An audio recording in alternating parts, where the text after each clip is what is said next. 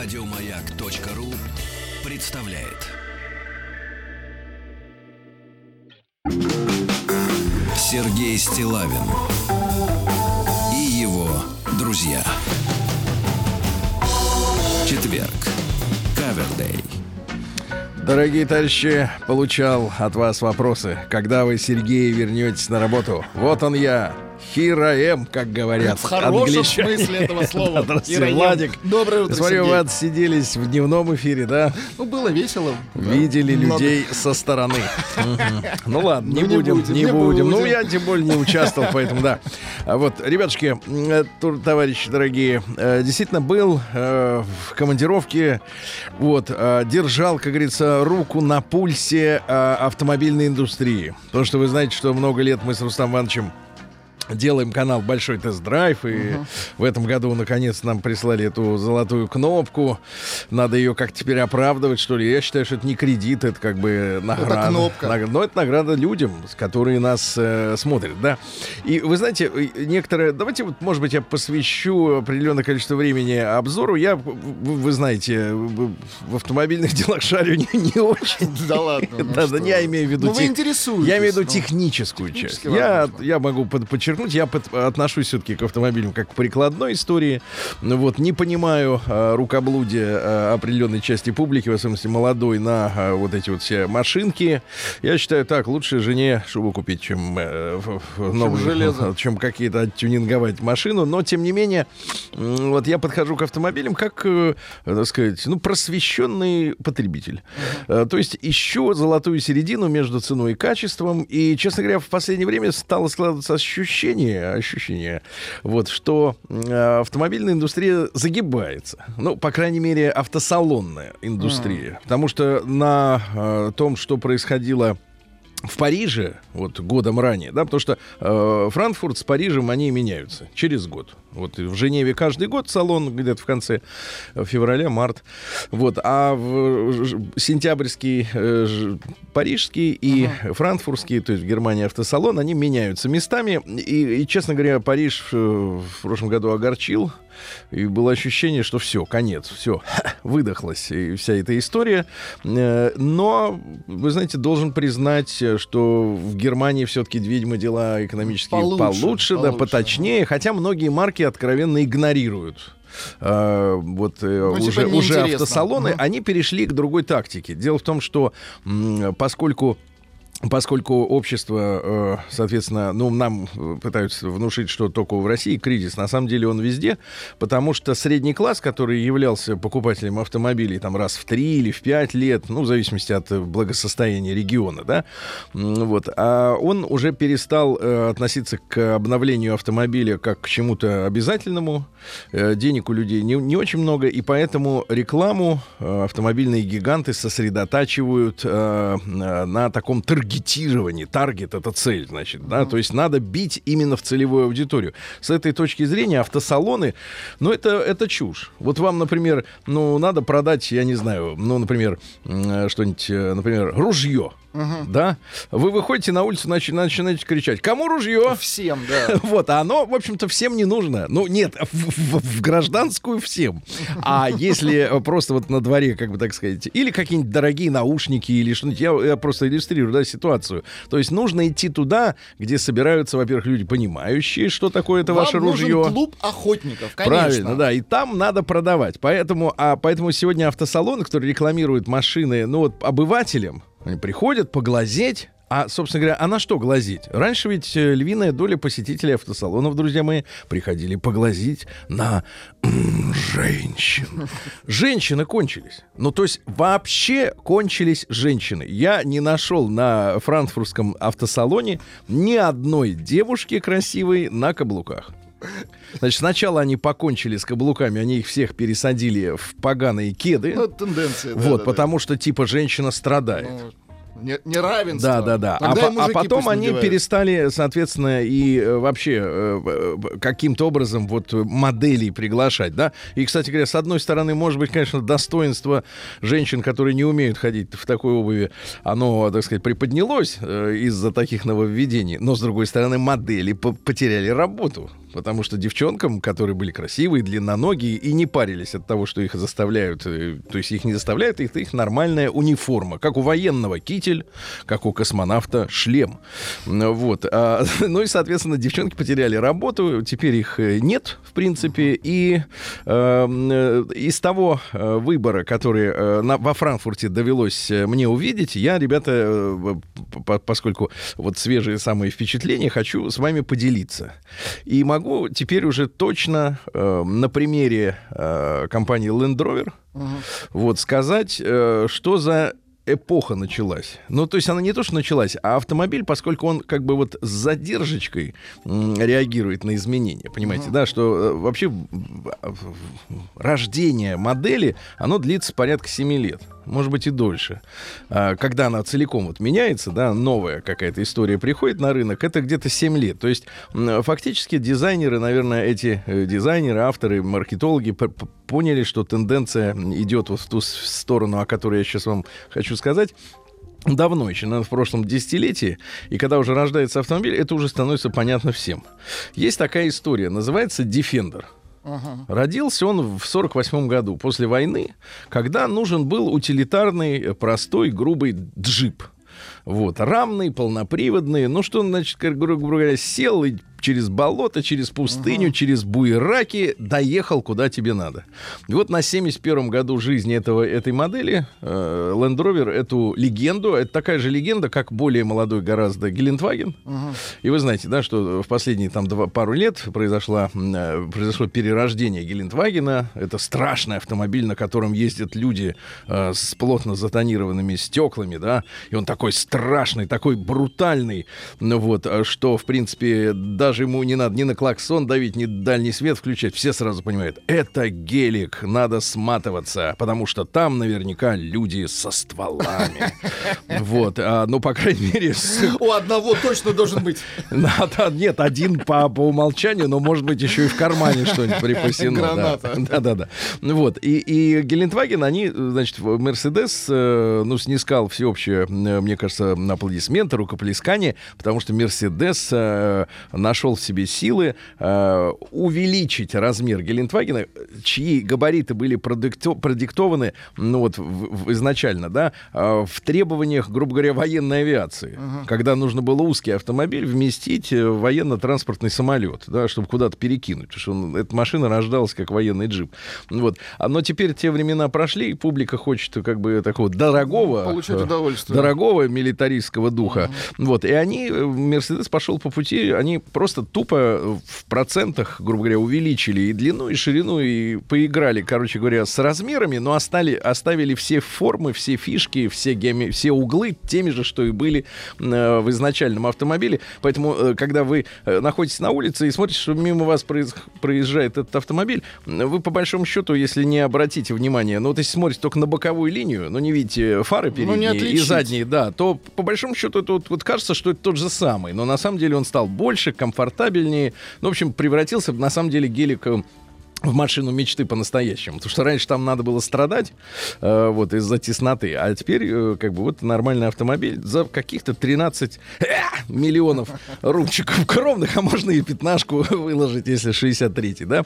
Но неважно. А э, Defender был таким же, как и если Гелендваген был luxury, таким вот э, автомобилем, в котором надо было бы страдать, но uh-huh. у тебя вот э, было ощущение, что ты едешь в, в супер автомобиле, да? То в Defender, который был Э, узким, э, значит, максимально угловатым, ну, с точки зрения производства, удешевления, вот, и внутри очень тесным, тесным настолько, и там классическая английская баранка была огромная, ну, как вот в Rolls-Royce огромный тоже руль. То есть он где-то раза в полтора, наверное, больше, чем э, обычный сегодня стандартный Но руль. Для лесников, наверное. Не, не, там автомобиль заключается в следующем, что большой нормальный мужчина, в принципе, ехать, не высунув локоть из окна, не может ну, не мог в том, в том старом Defender. Она просто не помещалась. Вот. А зимой, если, соответственно, если вокруг не тропики, не, не Африка, вот, когда стекло задраено, да, и нужно включать печку, то есть ты едешь такой перекошенный и нарабатываешь сколиоз, потому что, ну, не вылезает рука, некуда ее туда деть. Просто дверь, она как бы вот сразу за сиденьем заканчивается, и все.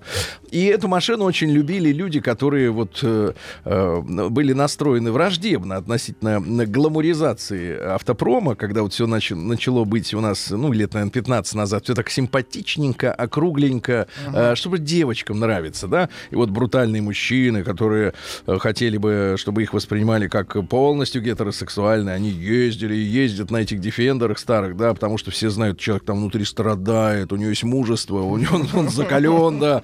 Вот, это супер чувак. И, наконец, э, Land Rover выпустил новый Defender. И прикол заключается в следующем, ребята, что это абсолютно уже другой автомобиль. Так.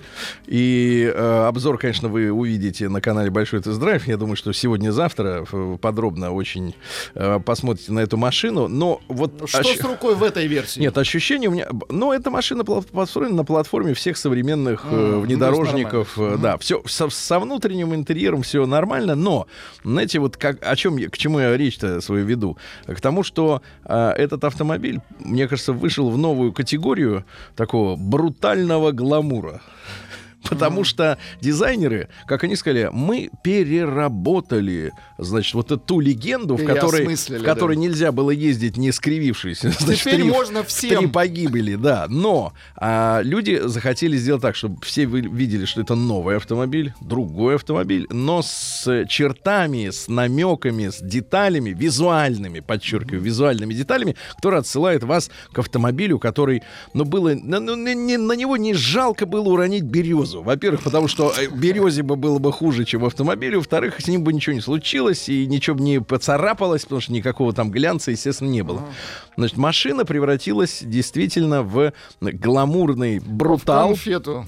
Да, или брутальный гламур. То есть все, ну вот поймите, да, правильно, все детали, которые указывали, ну, в, указывают э, на какие-то внедорожные характеристики, или, например, на капоте этого автомобиля есть вставки, такие рифленые. Ну, обычно у нас э, люди, которые ездят по болотам, по буйракам, они вот э, алюминиевыми или стальными листами оббивают днище, ну там, чтобы корнем не пробить себе, так сказать, свое днище и так далее, да, каким-нибудь корягой.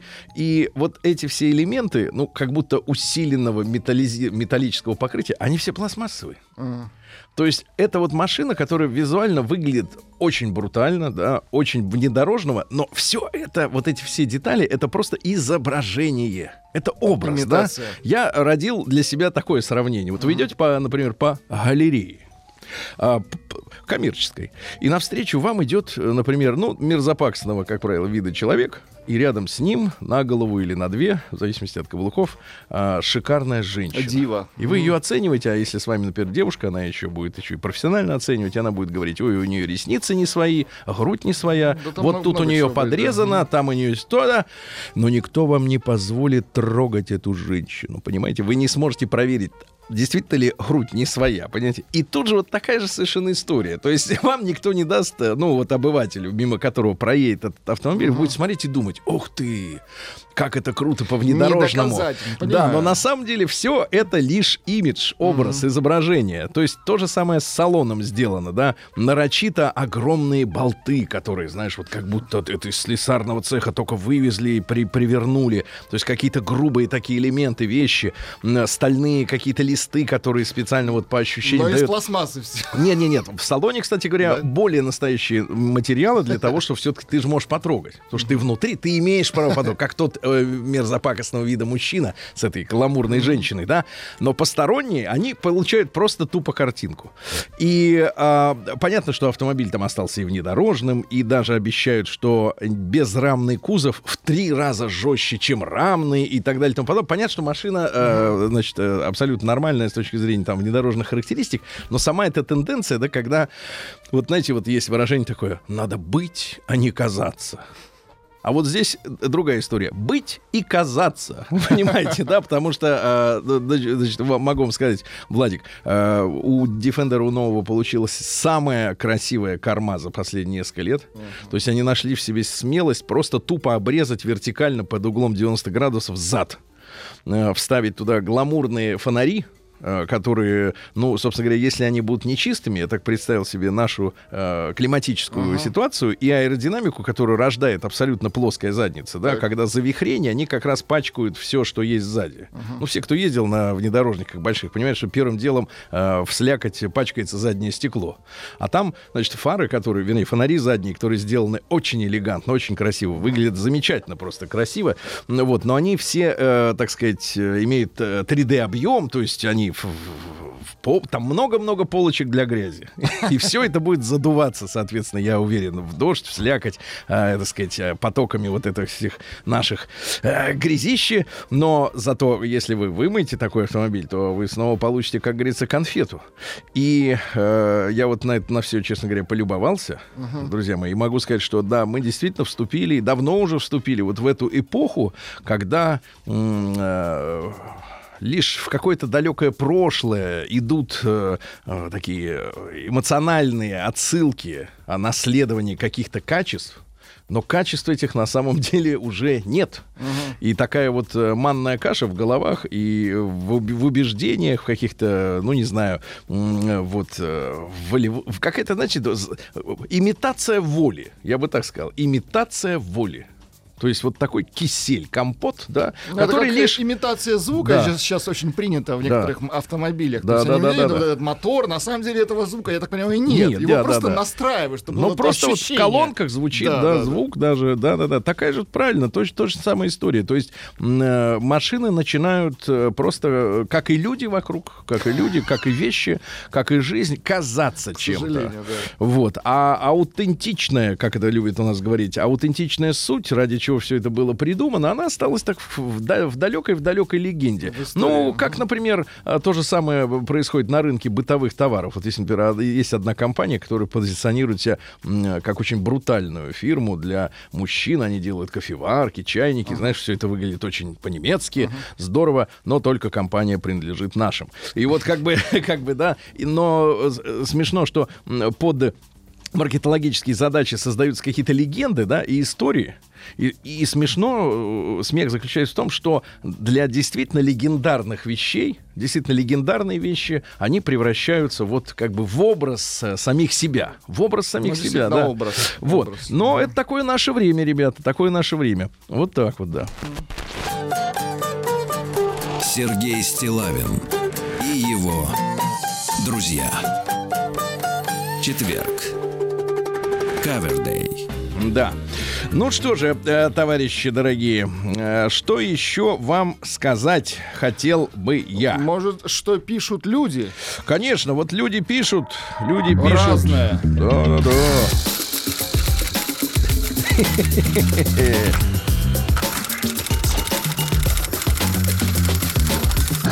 Приемная нос.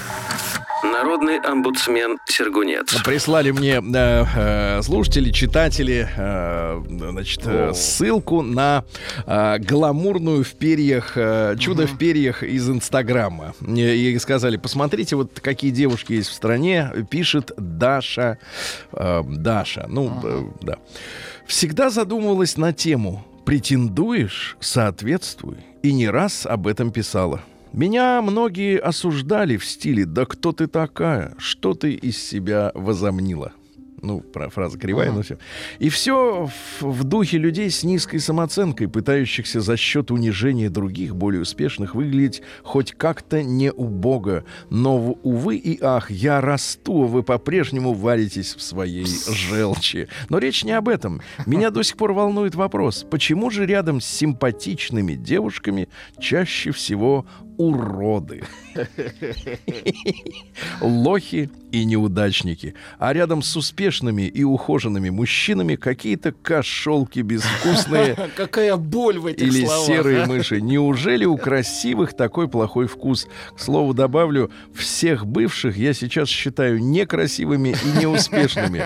Что я делала на тот момент рядом с ними? Да вот его знает.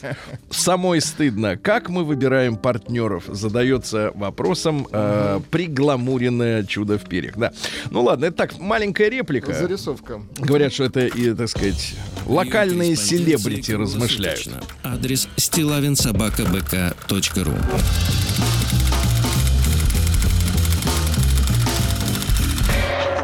Фамилия Стилавин 2 Л. День дяди Бастилии пустую прошел. 80 лет со дня рождения. Ух ты, а ей уж 80.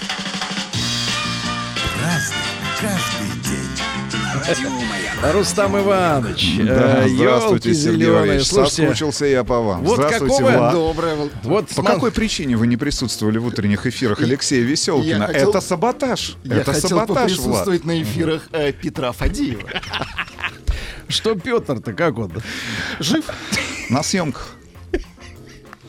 Э, И кто же его снял? Снимает. Хорошо, Снимает. сегодня 12 Говорят, присоединиться к нашей теплой компании в ноябре. Дай бог. А что, мы потеплеем?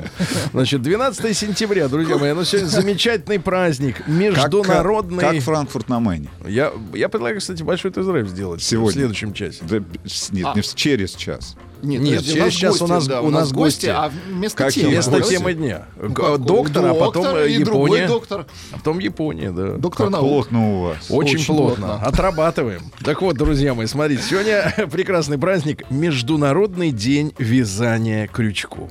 Вы вяжете?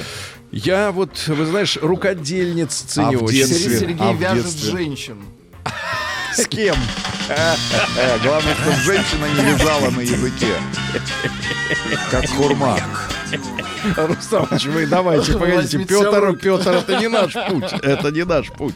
Смотрите, сегодня также эфиопский Новый год Энкутаташ. Так. А Эфиопы считают, что огонь это знак тепла. Поэтому в, в- в- в холодной Африке жгут сегодня э, э, под улюлюканье толпы, поджигают елку, поджигают. Сегодня праздник Организации Объединенных Наций, День сотрудничества Юг. Юг. Дело в том, что считается, что все богатые живут на, с- в северных странах, Так. а вся беднота на юге.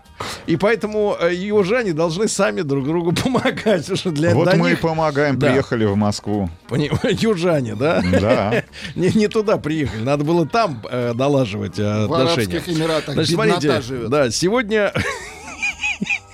Сегодня... Да ладно, у них одежды даже нормально нет.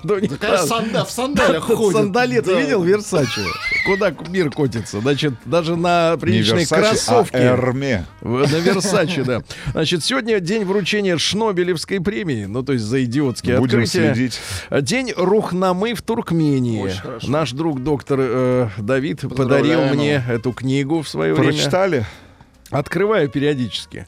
Причем я Автора- догадываюсь, где вы ее открываете. Открываю, да. Значит, день кино в Иране. Вот. Ну, принято считать, что в Иране люди страдают. Это такая, такой стереотип, э, такой стереотип идиотский. На самом деле они живут. Вот я видел э, десятки иранских прекрасных людей, которые приезжают в Сочи, например, поиграть в казино и отдохнуть. Климат хороший. Да, да, да. Ну и сегодня Александр Сытник. Это не фамилия, это праздник. Э, В этот день было принято накрывать богатые столы, собирать гостей. Э, Готовили сытную кашу, ячменную на молочке. И говорили, сытно с хлебушком жить, Рустам Иванович. А крестьяне совершали особый обряд на будущий урожай. Для этого завивали ячменные стебли в косу с льняными и с овсяными стеблями. И таким образом э, год Очень удался. хорошо, да, очень продолжим, продолжим.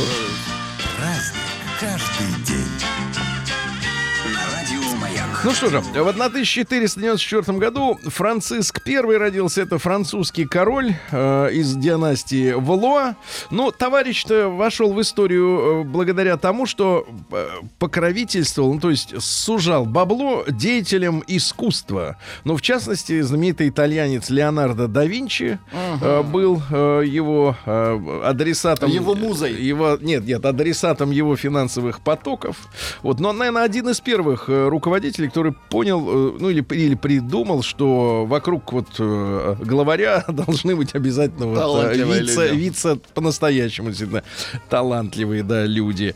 Вот, ну что же, у нас возрастают налоги при нем, представляете? С 9 до 16 миллионов выросли поборы с населения. Вот. И, соответственно, был красавцем. Главное, что сам был очень красивым человеком. Как вы. Это большой плюс. Н- Не Сергей. настолько, но примерно. А, Высокого роста. Его называли король-рыцарь. А, Вот. Отличался безрассудной храбростью. Но поскольку доспехи были прочные, можно, в принципе, быть храбрым под броником, да? А, Пылкая фантазия у него была. Пылкая, фантазия. да, в том числе и в любви. Вот. Задор, легкомыслие. Вызвал на поединок императора Карла V.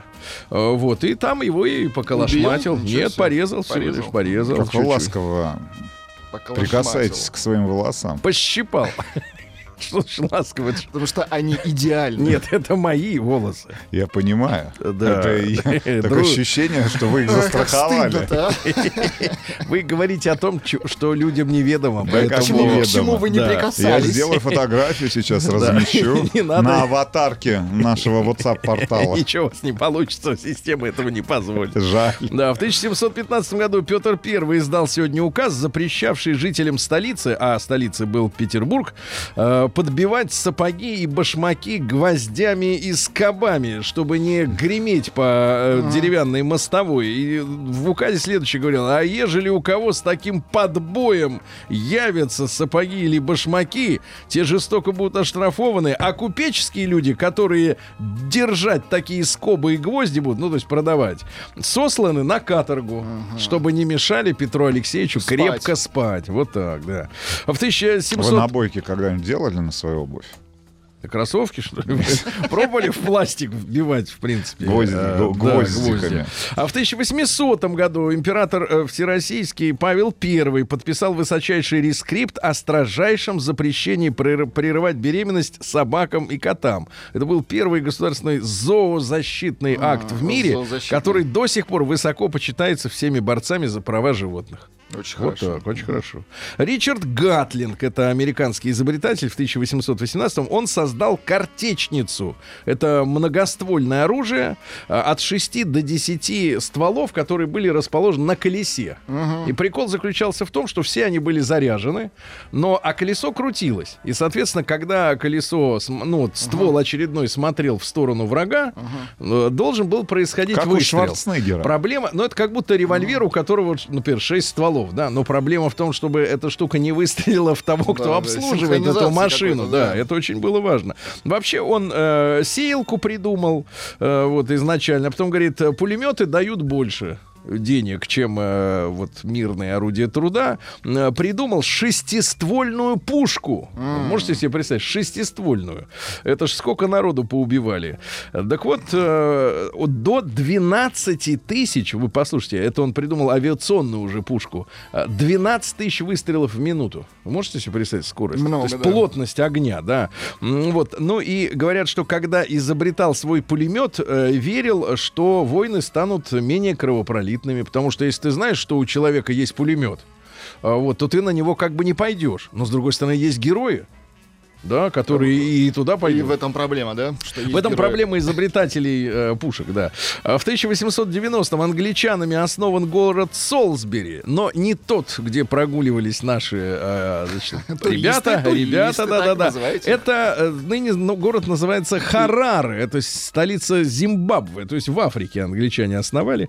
Э, Ирен Жолио Кюри родил, родился, значит, французский физик и Нобелевский лауреат в 1897 году, э, синтезировал новые радиоактивные э, элементы. То есть вот их как бы в природе нет, а они берут и синтезируют новые, понимаешь? Ведь до чего, до чего-то дело-то дошло, да? А в 1905 году российский профессор Цеге фон Майнтайфель впервые провел успешную операцию по извлечению пули из сердца.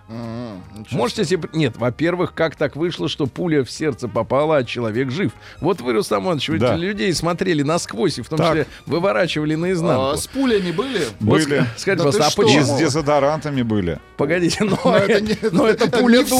сердце, пуля дура. Скажите, а как так выходит, что пуля может, попав в сердце, не убить человека? А Почему может она убить? Может такое произойти, Сергей? Нет, может не убивать. Может. То есть, если она заговоренная какая-то. Ну, да? может быть. Если она резиновая. Все бывает, Сергей А, Валерьевич. все бывает. Хорошо. В 2013 году Джесси Оуэнс, это американский спортсмен-легкоатлет, он четыре раза был олимпийским э, чемпионом, э, прыгнул в длину впервые э, в истории э, первым за 8 метров. То есть вот он бежал, и там тройной прыжок. То есть можно ногой, пя- Прыгучий. пяткой, да, вот пяткой, так сказать, оттолкнуться или носком. Вот э, никак, никак не могу следить за вот... А кому как удобнее. Мгм. Я понимаю, вы бы толкались коленями. Так вот, подросткам, Руками кстати говоря, что интересно, подросткам ходил не в спортивную детскую Так. юношескую школу, где э, учились все наши спортивные Нормальные. комментаторы, Мгм. да, а работал э, грузчиком в бакалейной лавке, плюшки грузил. Вот видите. Потом открыл мастерскую по ремонту обуви. Тут ты и понял, что вот можно вот этой пяткой, понимаешь ли, толкнуться, да? Дальше. А, Кстати, э, 35 лет кури- курил, и рак легкого у него произошел. У послед- спортсмена, представляете? Последнее Да, сообщение. что- Пуля дура, дезодорант молодец. Да, это, Русам, ваш огород, э, пуля. Да. А в 1914 году Дезмонд Льюэлин, это валлийский актер, э, вот, который все время в фильмах про Джеймса Бонда изображал так называемого мистера Кью, ну, это который Плох- изобретатель... плохиш? Кью? А кто такой Кью А, в или- Джеймсе Бонде? Или, или Наверно, изобретатель? изобретатель. из- который Изобретатель, машины делал, пулеметы, да-да-да. Ну вот. И, и что интересно, э, значит, он оказался в плену, он же англичанин, оказался в плену э, во Франции. Немцы его пленили. Ну и, соответственно, его освободили, освободили американцы только в 45 году. Он пять лет просидел в э, немецком плену, и у него осталась неприязнь к американцам до конца жизни. Вот, э, когда американский э, солдат его, значит, вытаскивал из камеры, э, артист говорит, ну, будущий, говорит, я, говорит, сынок, ну, по-английски, э, ждал этого пять лет, а тот ему, харе заливать, война идет всего три года. Ну, американцы не очень образованные, да. Станислав Лем, польский фантаст в 1921 такого. году. Ну, а про что он писал-то, если знаете? Нет, знаем фамилию А. Он про роботов придумал. Нет, да нет, вы ошиблись. Знаем имя Станислав. Правильно. Нет, нет. Да, да, да. Лем. Э, Так вот, смотри, ну, Лем, ну и Лем. Хорошо. Значит, смотрите, э, что, что говорил. Суть в старости в том, Владик, Так, Сергей. ну, вас-то в меньшей степени касается, вам Мне- мне 37. 37, да, да. что А приобретаешь, вас, да. что приобретаешь опыт, которым нельзя воспользоваться. Да-да-да. Хорошо. А современная цивилизация заключается в обмене ценностей на удобство. Масса- массовая культура это обезболивающее средство, а не наркотик. Обезболивающее. При увеличении мать глупости. э, Вот, ну и, например, путь к звездам ведет через многолетнее заключение. Астронавтика пахнет тюрьмой. У нас, да- у нас в свое время даже программа была, проект на маяке, который назывался «Конгресс футурологов». Ну. Да, А вы знаете, футурологический конгресс. а вы знаете, что книга 1971 года Станислава. А вы знаете, что сейчас футурологи заткнулись, потому Почему? что время и события э, бегут так быстро, что невозможно даже предсказать, что будет в ближайшие там пять лет. Они все, больше нет фантастических предсказаний. А В 23 году в Женеве подписана конвенция о пресечении обращения порноизданий. Так, так, так, Слушайте, так, а так. как же они продаются-то, вот эти порноиздания, если конвенция А они не подписана? продаются. Вы же бесплатно Они, смотрите. э, скачиваете. Раздаются, скачивать, раздаются. конечно. Ну, а у Это Татьяны- раздача. да. У Татьяны Васильевны, э, Васильевны Дорониной сегодня день рождения. Поздравляем, в 1933-м она родилась. Геннадий Николаевич Зайцев в 34-м. Это наш генерал-майор и командир группы «Альфа». А, В, э, с конца 70-х до- конца 80-х, а затем и в первой половине 90-х годов герой Советского, Советского Союза. Да-да-да. Уэйн Макларен, это в 40 году родился ковбой из страны Мальборо, который всю жизнь снимался в виде рекламе. курильщика, и, к сожалению, рак легких его доконал от курения. А, свободу Леонарду Пелтиеру. Пелтиеру. Помним, помним Это такого. великий борец за права коренного населения Северной Америки. Ребята, и коренное население в Америке это не негры, а индейцы. И Пелтиера, значит, обвинили в том, что он якобы там кого-то завалил, агентов Так. каких-то ФБР. Вот, э, ну, мутная очень история. Он сидит два пожизненных срока. Вот, его не светит освобождение, но мы помним его. Пелтиер. Но первый еще не отсидел срок, да? Первый пожизненный. Вла- Владик, вы это герой индейского народа. Да, Идиоты. безусловно. День дяди Бастилии пустую прошел. 80 лет со дня рождения. Ух ты, а ей уж 80.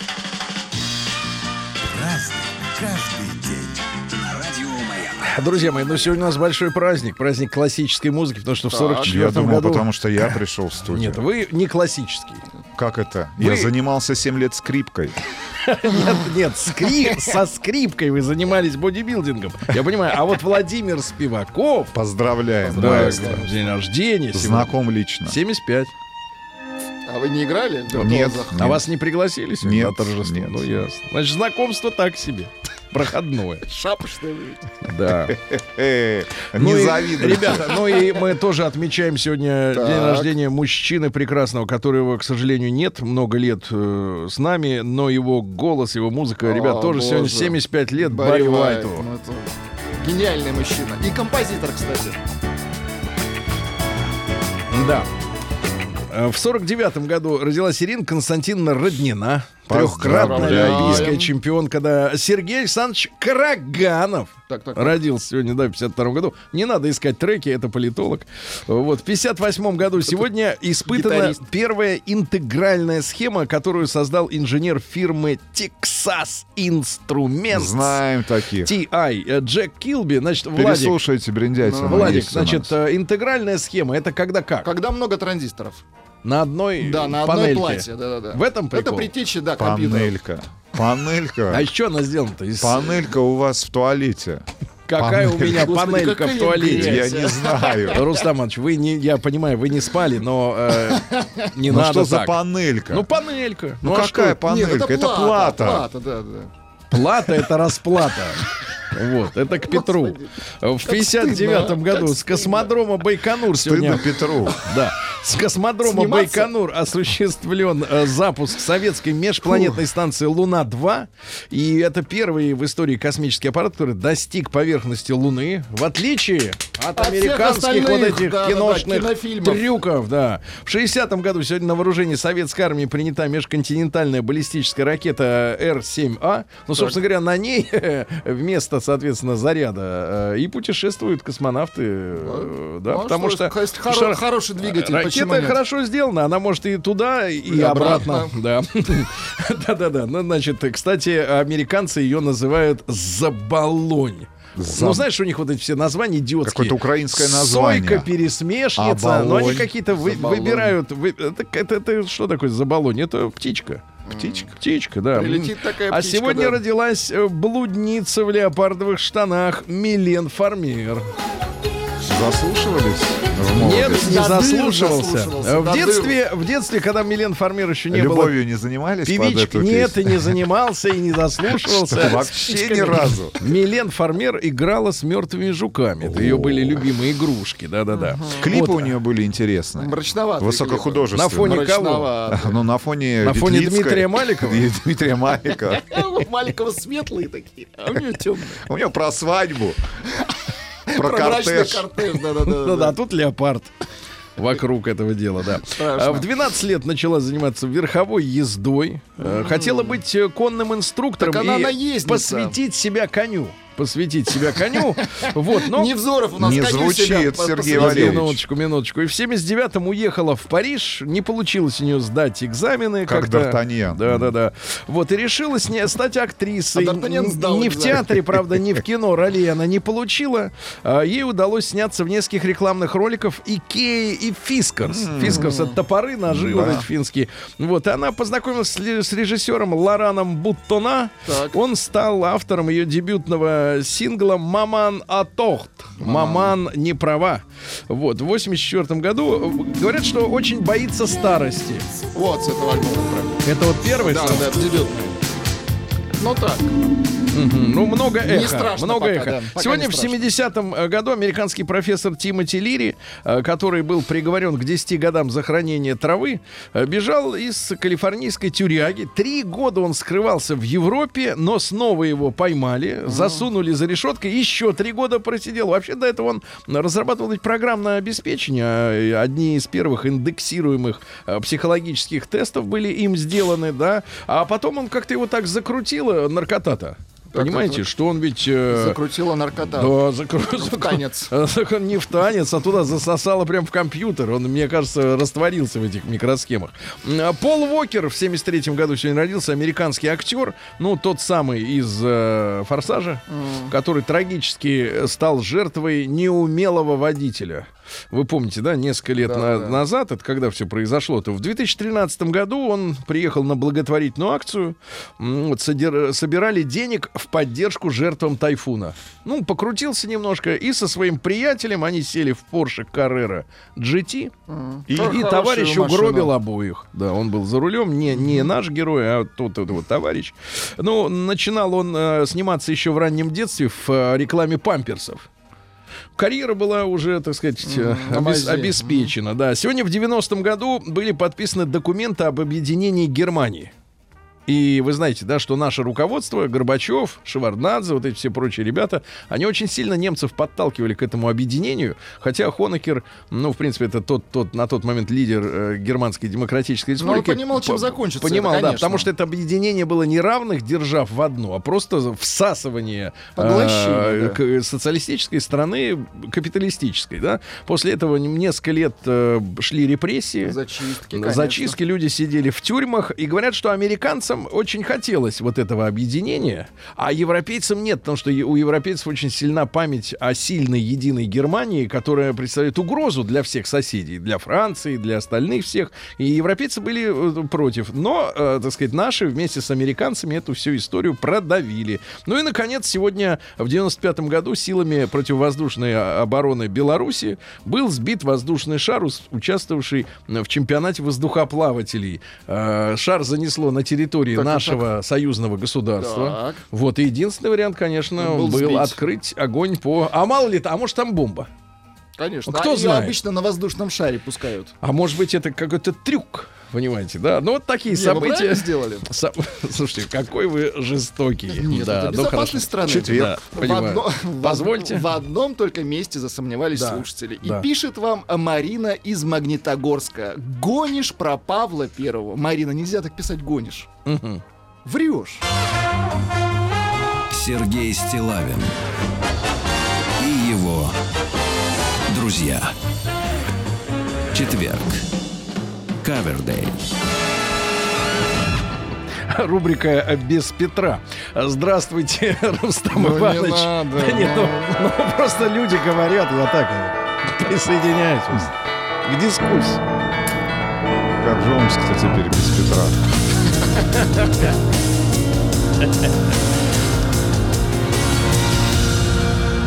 Зона 55. Ну, заголовок прекрасный. Мне кажется, он может составить э, счастье на целую неделю всем Так. остальным нашим слушателям. Давайте. Житель Омска в магазине взял с полки бутылку водки, отпил и поставил на Какой место. молодец, смотрите. Какой Так можно было, да, Сергей? Вы знаете, можно ведь а крекеры можно откусывать. Вы знаете, нет, не пробуй. Люди просто зашли в магазин перекусить. Легкий перекус на ходу. Да класс. Омским школьникам в столовых слушайте, а Ну. почему в магазине действительно... не дают жрать. Нет, не продавать. Не продавать Что? продукты. Стаканами. Ну, стаканами. Мелким. Мелким, ну, в россыпь. Покупатель. В россыпь. Ладно, а давайте. э, Ну, ведь вам, вам- вам не нужны же 12 Ну презервативов, правильно? Вообще не нужно. Нет, ну, ну серьезно, вы приходите в магазин, а он предлагает только 12. Почему не продавать в? Половину Помните, как продавали сигареты? Поштучно. Вообще это на год. Норма. 12? 12 месяцев, да. Омским школьникам в столовых не хватает гамбургеров. Подростки не желают есть кашу, а хотят есть фастфуд. Докатились. печально. Дальше. Омская прокуратура нарисовала портрет типичного преступника. Я бы сказал так, срисовала. Давай. Так вот, типичный омский преступник. Это безработный мужчина средних лет, Амич. как вы, имеющий непогашенную судимость, специализируется на кражах Непогашенная да, судимость. 70% преступников вообще не работают. Да, дальше. А, новый депутат Омского заксобрания оказался моржом. Это Нет, хорошо. это не животное, это, с- это об- образ То есть жизни. он любит охлаждаться. Очень хорошо, не охлаждаться, наоборот, Прохлаждаться. горе- что когда горячеет, э, любят. В омских трамваях запрещают включать отопление. Водители мерзнут, а пассажиры сходят с ума от жары. Ну, как-то вот а, не могут разделить отопительный прибор у водителя и в салоне для пассажиров. Значит, игрушки из старых шин в омских дворах теперь вне закона, но их нечем заменить. Детям тогда совсем уже не во что будет играть, да? Ну и пару сообщений буквально. В Омске появился возмущающий публику магазин без продавца. Возмущает тем, что там слишком все города. Э, Ой, дорого, не города, а дорого. И, наконец, по Омску ездит опасный грузовик. Из него на капот и лобовое стекло автомобиля, который едет за этим грузовиком, щедро сыпется щебень.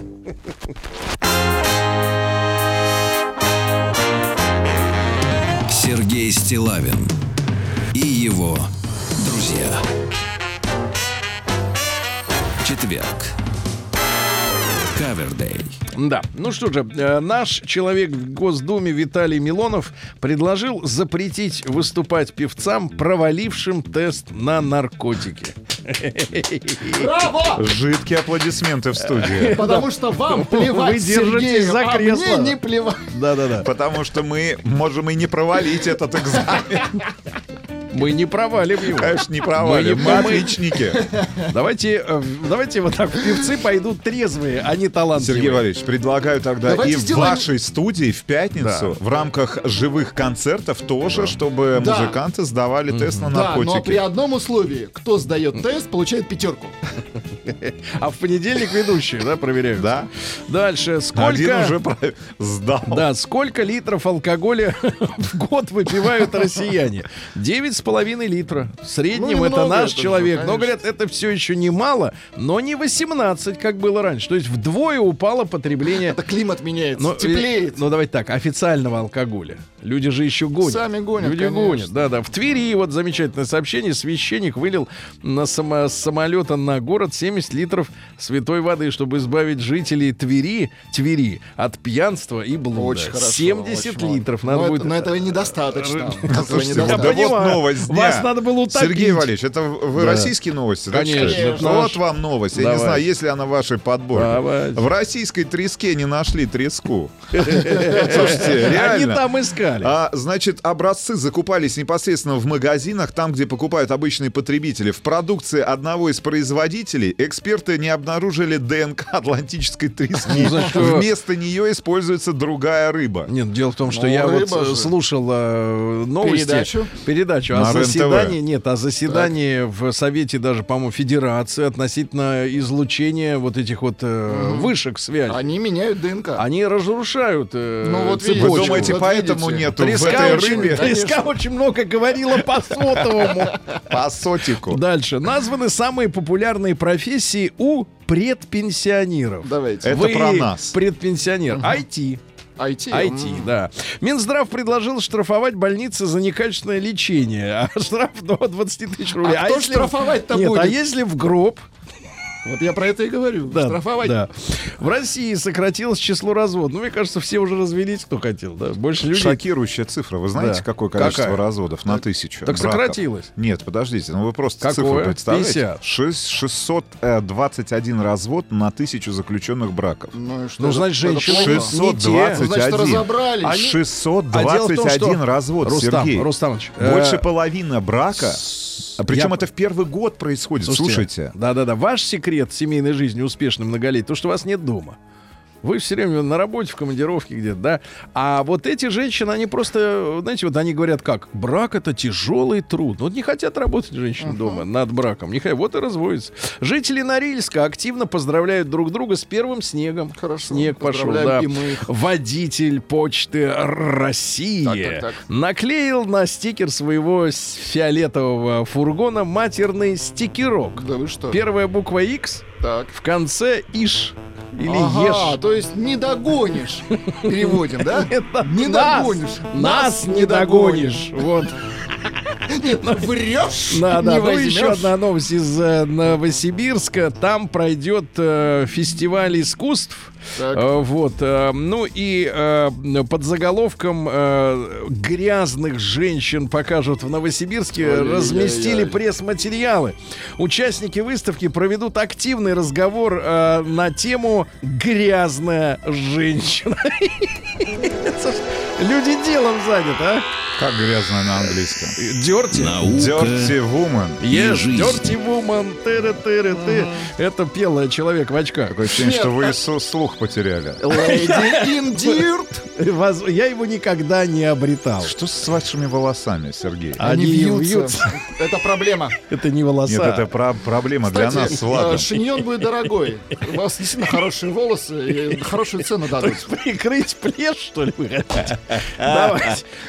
Интересно, подошел давайте. бы этот шиньон Владу? Давайте рубль. Сто процентов. Мне кажется, в форме палетов. То есть мне два На плечо, два. плечо.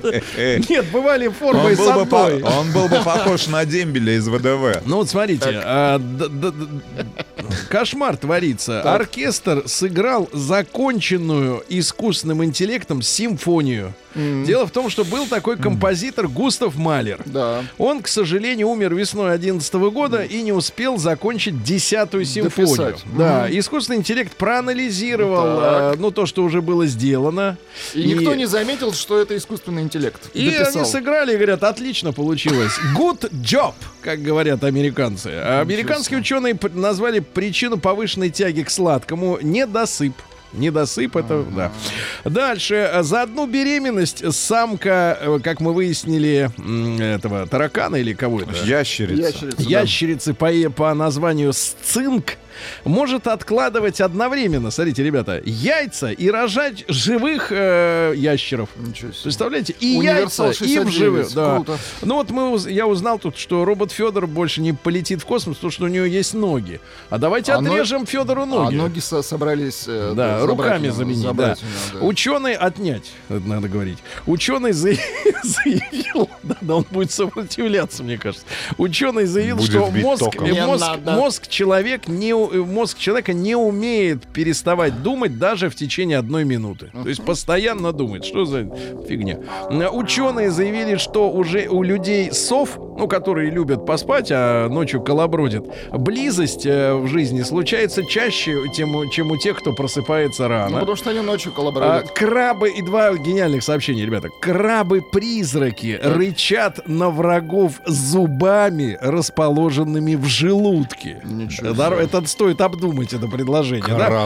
Слушайте, ну и наконец, ребят, смотрите, названы неожиданные признаки психопатов. Это Так. очень важно, ребят. Вот сейчас вот подумайте о своих коллегах по работе, даже о близких. Вот смотрите, первое.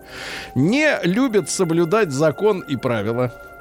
Нравится веселиться, им нравится. Они часто делают селфи, обладают мощным творческим потенциалом, хорошо общаются с бывшими партнерами, то есть не рвут отношения. У них много половых партнеров. Ну а что касается профессий э, людей, которые вот психопаты, чаще всего это полицейский, журналист, адвокат, про высшие руководящие Журналист, должности, то Сергей. есть э, начальник ЖЭКа, э, чиновник, госслужащий, шеф-повар и хирург. А кто остался? Никого. Новости капитализма. Ну давайте о капитализме немножко. Э, У Элтона Джона яиц э, больше Фаберже, чем в Кремле. Представляешь, скупил все краденое, То есть все скупил. всё яйца Очень Напел, любит. Сережа. Да, напел. на яйца. На десятку, на десяток, на девяток, На девяток, да. десяток яиц. Да, ядовитые пауки заполонили жилой дом э, и изувечили спящего мужчину, съели ему лицо. Ужас. Отвратительная новость. Пожилой словак выпил и вызвал полицию, чтобы узнать, как быстро приедут. Ну и пару и еще одно сообщение. Кассир из Японии украл деньги с 1300 кредитных карточек, которые давали люди, чтобы расплатиться. Он просто хорошо запоминал все цифры. Цифры. Просто на ум, да.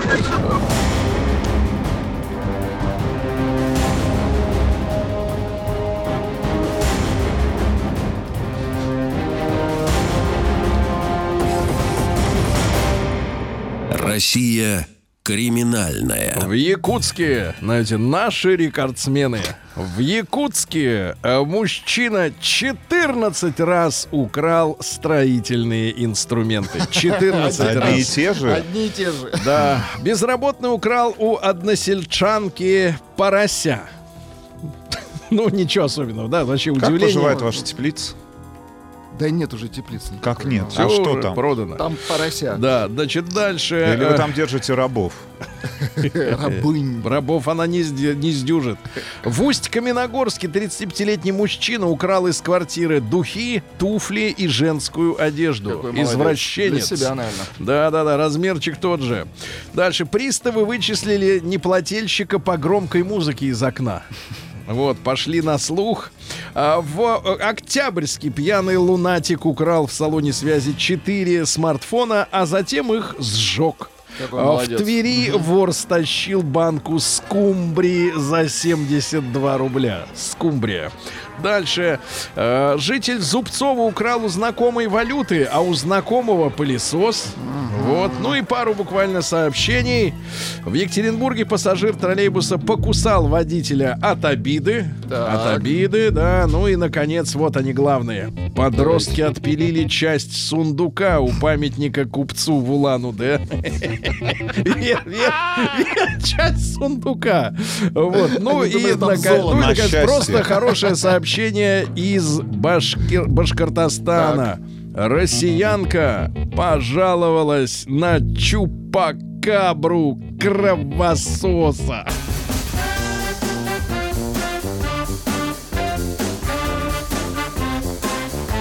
Сергей Стилавин и его друзья.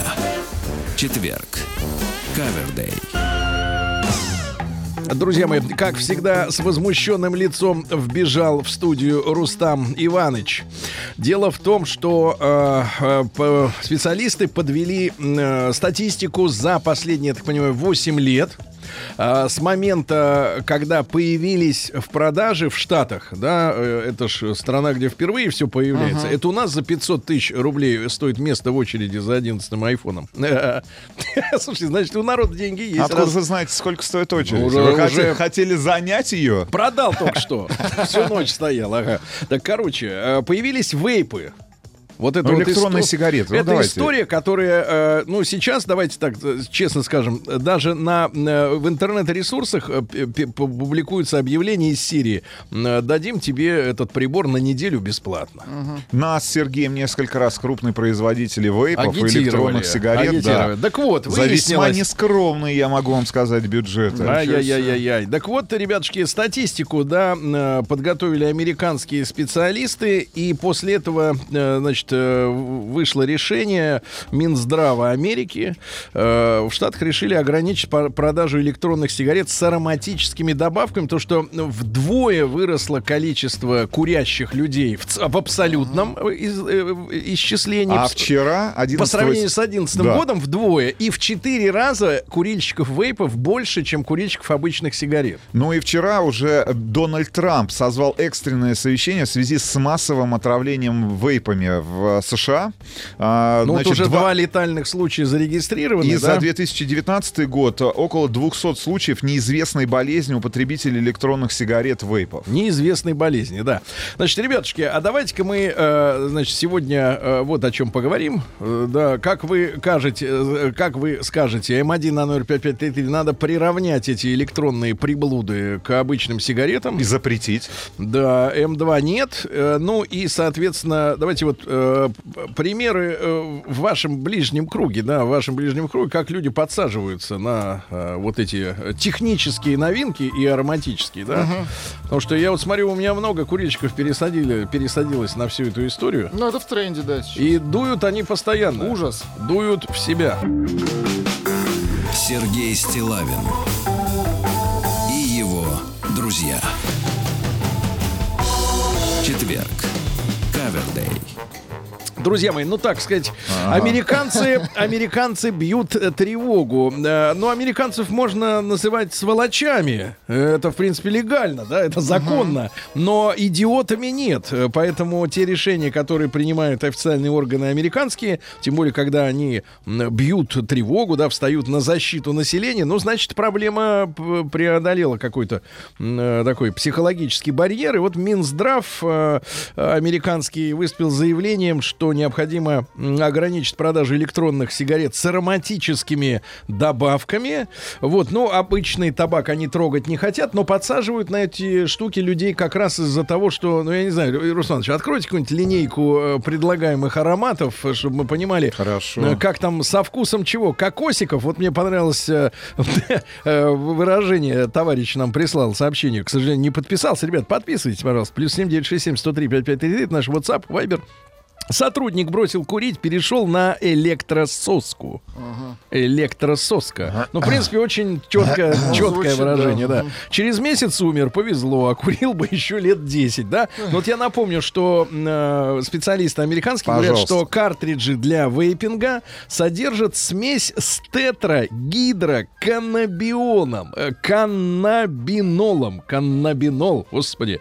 А, отвратительно. включают в себя хим- хи- химикаты и добавки, которые вообще неизвестны э, в медицинскому ведомству И нет американцев. То есть ни исследований нет, да, да. ни стандартов нет. Что туда Поэтому суют? непонятно, чем это непонятно. просто Еще, еще раз напомню, что в 25 штатах американских было зарегистрировано в прошлом году, нет, за этот уже год, ребята, 200 случаев неизвестной болезни у потребителей электронных э, сигарет, а двое скончались. И вчера глава Белого дома Дональд Трамп созвал экстренное совещание в связи с массовым отравлением вейпами в стране. Но это к вопросу о том, Насколько на- это важно, Насколько да. это важно. Значит, по вкусам давайте быстренько Давайте, пробежимся. по вкусам, да, давайте, по А, Да. какао, приятный аромат и Какао. легкие нотки сухофруктов станут прекрасным выбором для всех ценителей неординарных вкусов.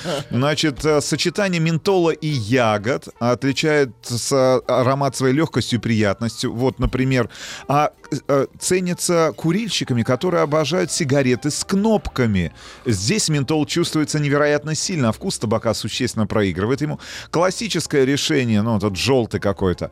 Классическое решение для тех, кто только начал использовать э, нашу сигарету. Ну, сколько на вскидку вот Ну, вариантов? как минимум 6, вот я вижу. Ну, хорошо. Ну, Значит, давайте, как минимум. давайте Лешу из Реутова послушаем. Леш, доброе утро.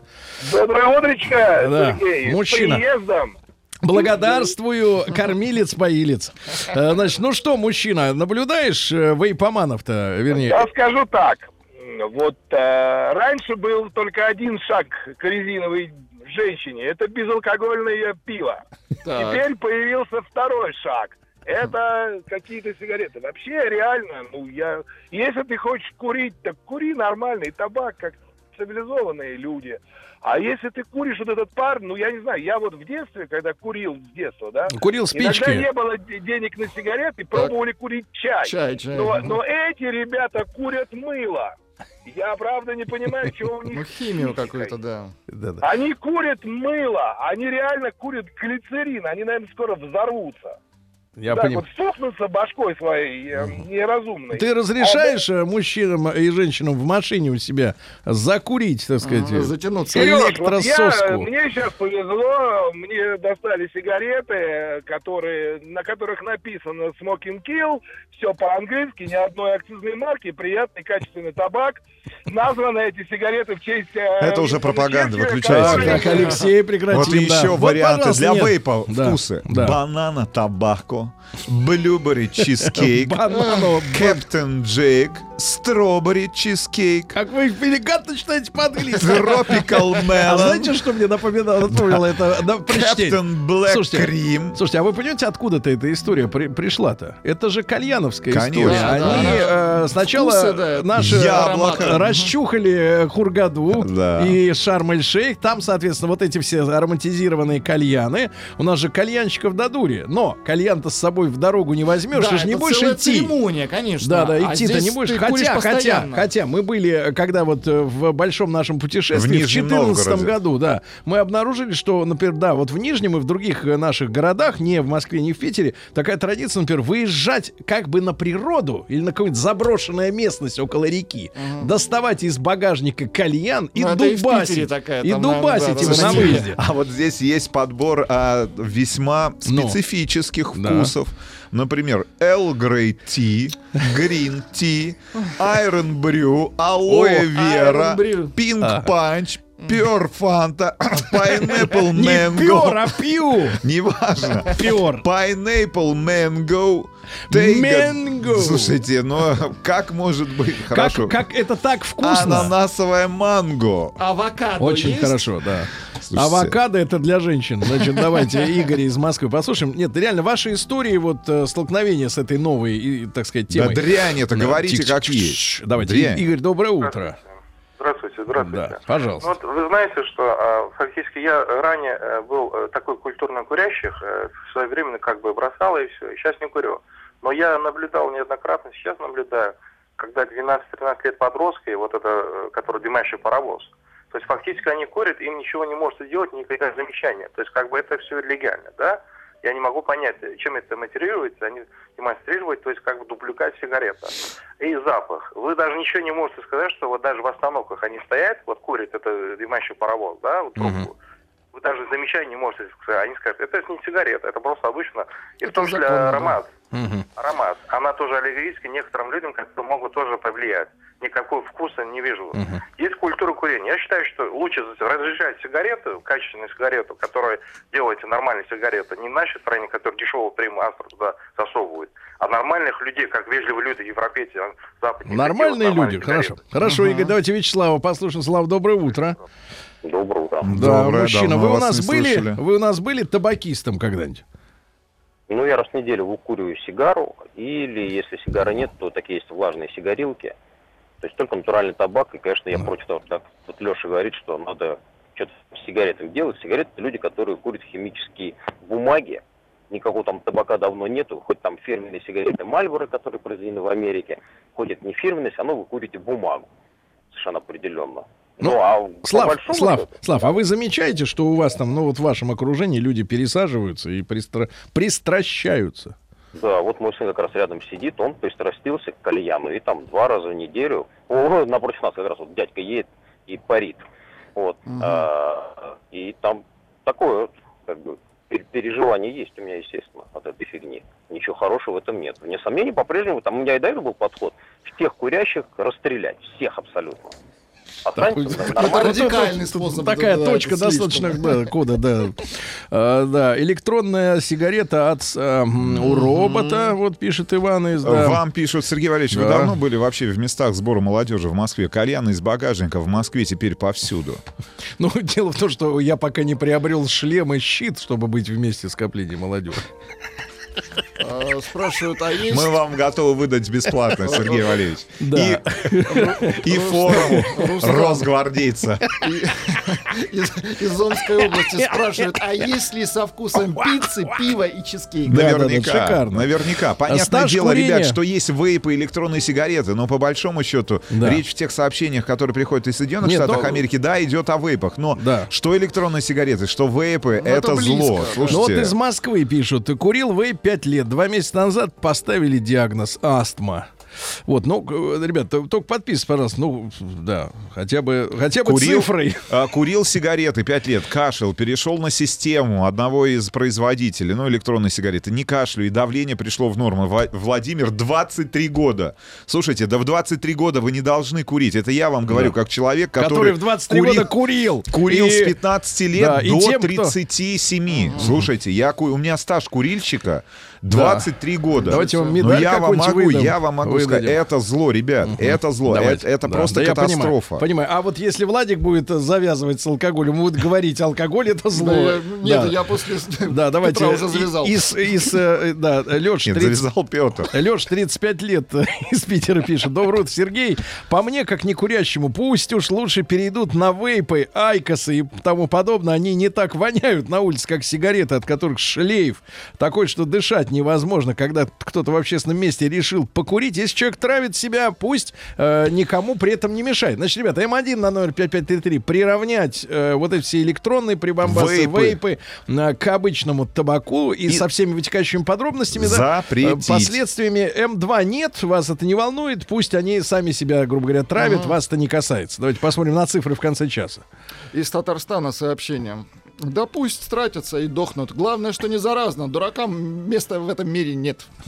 Ну, это слишком радикально, да. Вейп, как и сигареты с алкоголем, являются одним из многих инструментов геноцида нашего населения. Сергей, 33 года. Здесь я абсолютно согласен с Сергеем. Угу. Но это не я, не тот Сергей. Нет, не тот Сергей. другой Сергей. Вообще запретите эти электронные сигареты. Срочно сообщение из Санкт-Петербурга. А, пишут, э, курил... Так, так, так, так. Вейп — это не шаг к резиновой женщине. Не буду продолжать, хорошо. Это не шаг, это больше, чем шаг. Давайте, давайте Рустама из Тюмени послушаем. Рустам, добрый день, доброе утро. Да. Доброе утро, Да, друзья. да. Салам, брат. Отдельный привет. Ага, салам. Э, чё, Каби, братан? Говорят Вообще нормально, да? нет, говорят на своем. И о своем. Чё почём? Рустамыч, ну серьезно, вот есть у тебя в окружении люди, которые пересели, э, или, например, дети, которые пересели от соски с молоком на соску с Прекратите электроникой. про соску Ну а говорить. что, так и ну, выглядит. да, да, Да, не- не- небольшая такая преамбула. Смотрите, я также 23 года я курил, и получилось так, мне повезло, я смог бросить курить, и я очень четко, ну, чутко чувствую вот эти вот запахи сигарет. Вот. А у нас в офисе было пять человек, которые курили сигареты. И они потихонечку-потихонечку перешли на вот эти электронные сигареты. и, вот. И знаете, один плюс от этого, они все перестали вонять. Вонять. Так. Все, связь Всё, обор... на этом всё. А, да. А Вы чем- понимаете, Сергей? Из Москвы. Вы понимаете, у- что уже в вашем эфире Да. Что у насколько людей часто, голос нет, насколько часто звучат э, неродные вашему Это, уху это родные, имена и поверьте фамилии. мне. Поверьте мне, я советский. с Я этими именами. советский человек. Для меня Чё, все брат, родные. а? а? Чё? Да, Эй, да, вот давай там через года три поговорим, чё там. А, Друг перешел на электронные. Тихо. Друг э, перешел на электронные сигареты. У него появился электронный кашель. Миша из Питера. Чем больше ку- из Москвы, цинично, чем больше курильщиков, тем меньше курильщиков. Ну да. Москва, правильно, Московская да. область. Не курю. Диагноз врача. Умный. Да. Слушайте, я вот достаточно, ведь э, эта зараза с э, теми же э, вот этими аппаратами, я их не различаю. Где там электронные сигареты, где вейп, я не понимаю. Я- Неважно, я, вижу, Сергей. а, я вижу, что э, Люди это- дымят. я вижу, что тенденция, которая в, в общем-то начала исправляться, когда женщины стали меньше курить, да? Они Она- вот, они вот к этим ароматизированным именно вкусам пристращаются, и, и у них фраза такая: я не курю, но у меня есть э, там вот и название, э, так сказать, торговой марки, да, вот, а я не понимаю, что за потребность вот что-то теребить все время в руке и, и так сказать, прикладываться губами, да, вот на ходу. Давайте Мишу из Питера послушаем, 44 года. Миш, доброе утро. Здравствуйте, ребята. Ну, отношусь я тоже отрицательно и к простым сигаретам, и к этим вот... Миша, вот ты скажи, паровозам. вот скажи, как Четко, отрежь, да. запретить? Запретить. Запретить. Однозначно. Какой молодец. Молодец. Сергей Стилавин и его друзья. Четверг. Ну что ж, друзья мои, новости из Америки следующие. Министр здравоохранения и соцслужб э, Соединенных Штатов э, сообщил журналистам, что в Штатах решили ограничить э, продажу электронных сигарет с ароматическими добавками, с ароматом конфет, жвачки, фруктов, даже аромат алкоголя. Вот смотрите, какая история. В Америке 450 вейперов попали в целом в больницы. Вот 200 э, заболели неизвестным заболеванием до сих пор, э, и все они употребляют электронные сигареты, то есть э, даже у болезни у этой пока нет названия, может быть что-то типа близкое к хобл, хр- э, хроническая обструктивная болезнь легких, да, которую даже не страхуют э, по медицинскому вот э, страхованию. Э, Ну и дво- два летальных случая в результате использования вейпов произошло в Америке в этом году. Они бьют тревогу, как наши люди относятся. Ну, у нас всегда с юморком. Значит, обязательно проголосуйте М1 на 05533. Приравнять э, все эти электронные вейпы и прочее, прочее к обычным, к обычному табаку и, соответственно, тем, тем же прессингом на него, на них навалиться. М2 плевать, пусть травится, запах приятный, да, со стороны.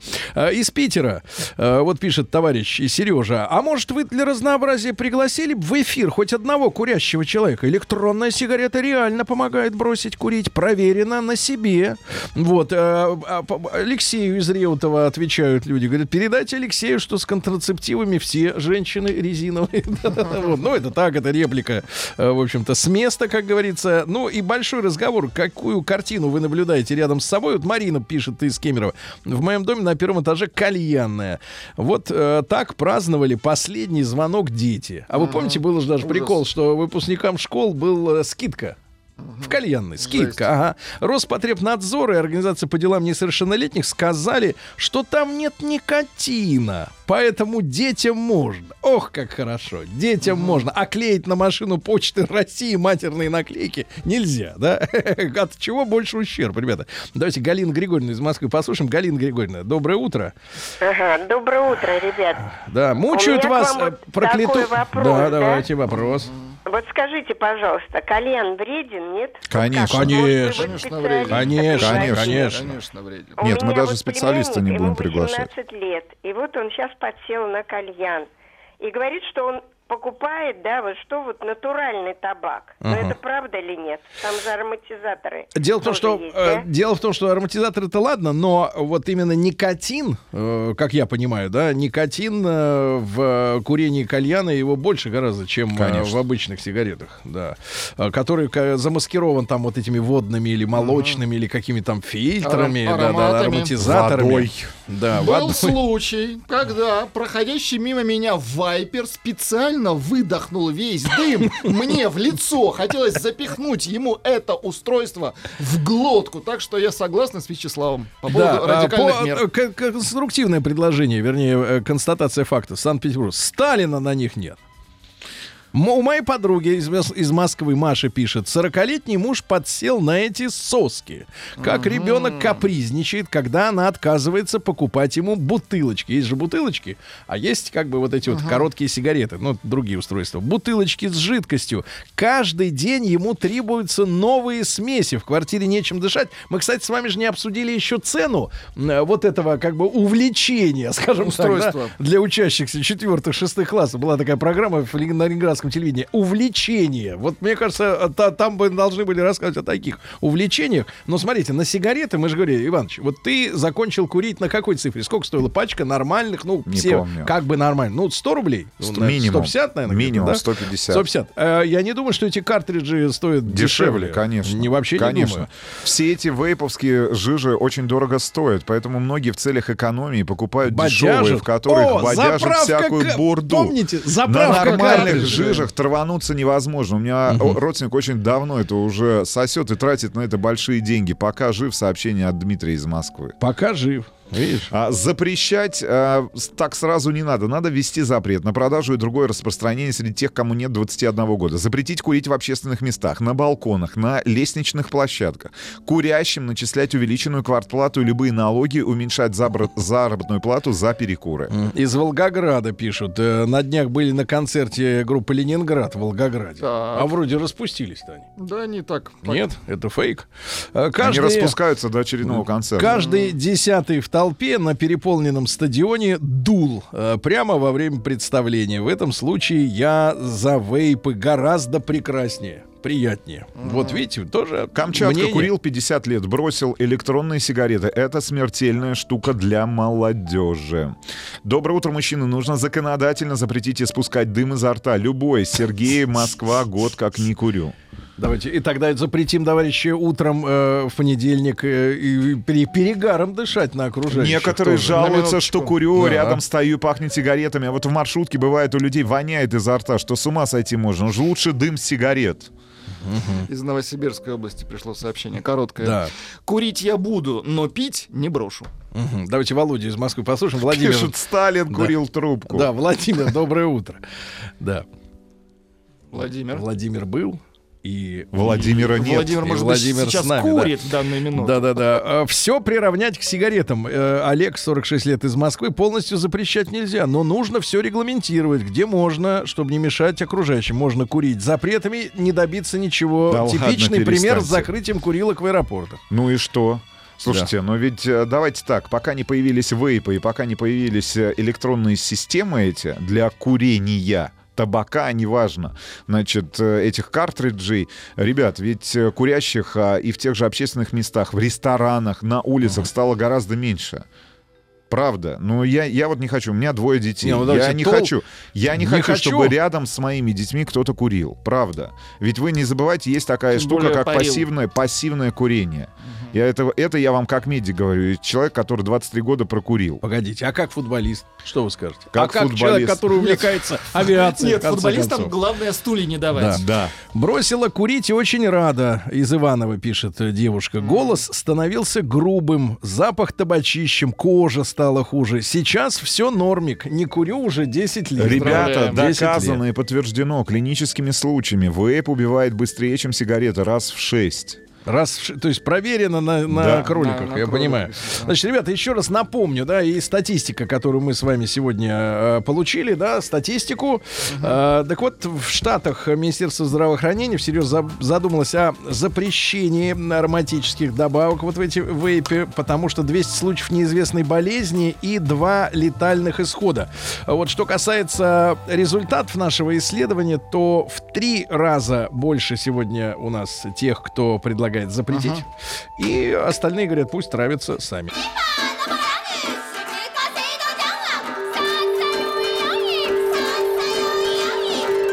Правильное название Японии – Ниппон.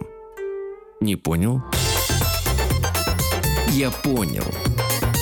Это Япония. Друзья, мы у нас сегодня четверг. Я рад приветствовать в нашей студии Виктора Петровича Мазурика. Виктор Петрович, доброе утро.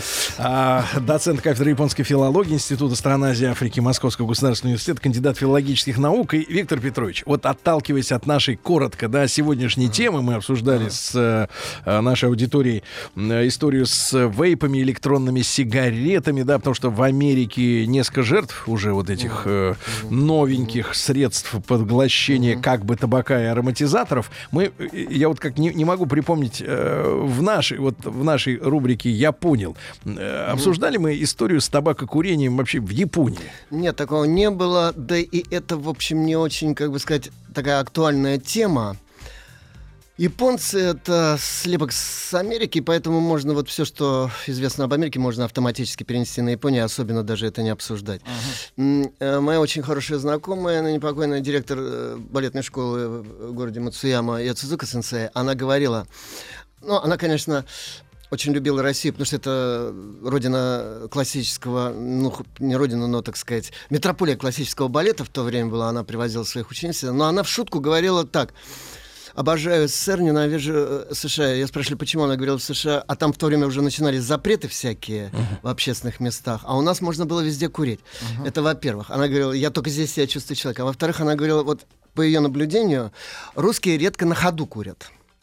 Она говорит, а у нас японцы вообще дымят вовсю, как паровозы, прямо вот э, спешат. Ну, прагматика, все спешат куда-то, и поэтому... Но м, это было все-таки давно уже, это 70-80-е годы прошлого века, а вот в последние мои поездки в Японию, прошлогодние там и так далее, я что-то вот так на улицах особенно не замечал курящих. курящих. Видимо, все-таки пропаганда здорового образа жизни сыграла свою роль. А вот в этих вейпов, этих самых, вообще ни разу, честно говоря, не видел. Хотя думаю, что они там тоже есть, раз есть в Америке. Мгм. Ну хорошо, хорошо, Виктор сегодня у нас тема начинается японская природа, да? Да, совершенно верно. Ну, я, во-первых, хочу напомнить, что в прошлый раз э, речь шла об этикете. Да. Вот, мы вот э, с вами видим, что японцы в отношении у них этикет распространяется не только на социальную сферу, но на, естественно, природную в не меньшей степени. Вот, ну, напомню, значит, пом- если все помнят, здравствуйте, это конничева, там, добрый вечер, комбанва. Если вы пропускаете кого-то в очереди, на что угодно, не просто впереди проходит вас, а что-то делает перед вами, что по очереди делать. Вы должны обязательно сказать «Осакини», э, прошу вас вперед.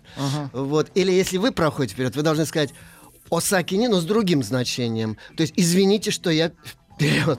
Слово одно и то же, а значение другое. Да, Извините, потом вот что обогнал. при возвращении домой надо обязательно сказать «Тада има, вот и я», а вам официально сразу же ответят э, э, ма- «Окайри насай», «Окайри насай», там очень коротко. Между прочим, я заметил, что вот коты домашние, Они на какие клички? Они тоже отвечают. У них есть, когда возвращаешься домой, то вот их приветствие, это самое э, значит, вот что ты вернулся, всегда стандартное. Вот у меня было два разных кота, они у одного кота была одна фраза, у другой кошки не другая. У Кайри Насай у них свое. Там. Вот нынешняя кошка Тигруша, она говорит «мяу». А э, кот Василий, он говорил так что-то типа «мррр» такое. Но это всегда было стандартное. Поэтому я себя чувствую абсолютно японцем. Вот. Ну и там... А как всяк- у них животного подзывают на улице? О, это например? очень по-разному. Вы знаете, это настолько сложная сфера. Дело в том, что у японцев аноматопея, вообще звукоподражание, в том числе подражание животным, оно очень ну, богаче, чем у нас. И оно настолько разнообразно, что, может быть, этому можно посвятить отдельный разговор, потому что это, в общем, неописуемо все. Я помню, значит, маленькая ремарка. Э, Лет 20 назад, значит, ко мне в гости приезжала немка. Так. и 25 даже, вот, из Германии. И мы с ней шли по улице, и я позвал инстинктивно э, кота. Кс-кс-кс, ну, А, по-нашему. Она такая, а что, у вас, говорит, только вот так вот, кс-кс-кс, и так разочарованно. Ну я говорил, а как у вас? А она такая говорит, пуцы, пуцы, пуцы. да, да. Пуцы! Пуцы, да, да, да, да, да. А, а японцы, вот если кота подозвать. Э, Вы знаете, это... Или это не принято вот другого кота звать? это в разных провинциях делается по-разному, и я сейчас не помню единого стандарта, поэтому не буду даже вводить в заблуждение. А имена У вот... них э, коты не мяу, а нян. Нян? Говорят, да. Нян. Вот у нас, знаете, это самое э, анимешное ня, вот это кавайное все, это э, вот оттуда пошло все. А, а вот если типичное, у нас там кот Васька или, например... Имена дают? Да, ну вот, э, ну, естественно, вот самый- христианские. ну, самая звезда интернета, кот Мару, кругляшок. Мару. Э, к- э, да, Э, он э, вообще просто... У меня знакомые коллеги шутят, что скоро вместо Хиномару, Мару, это круг солнца, круг, э, значит...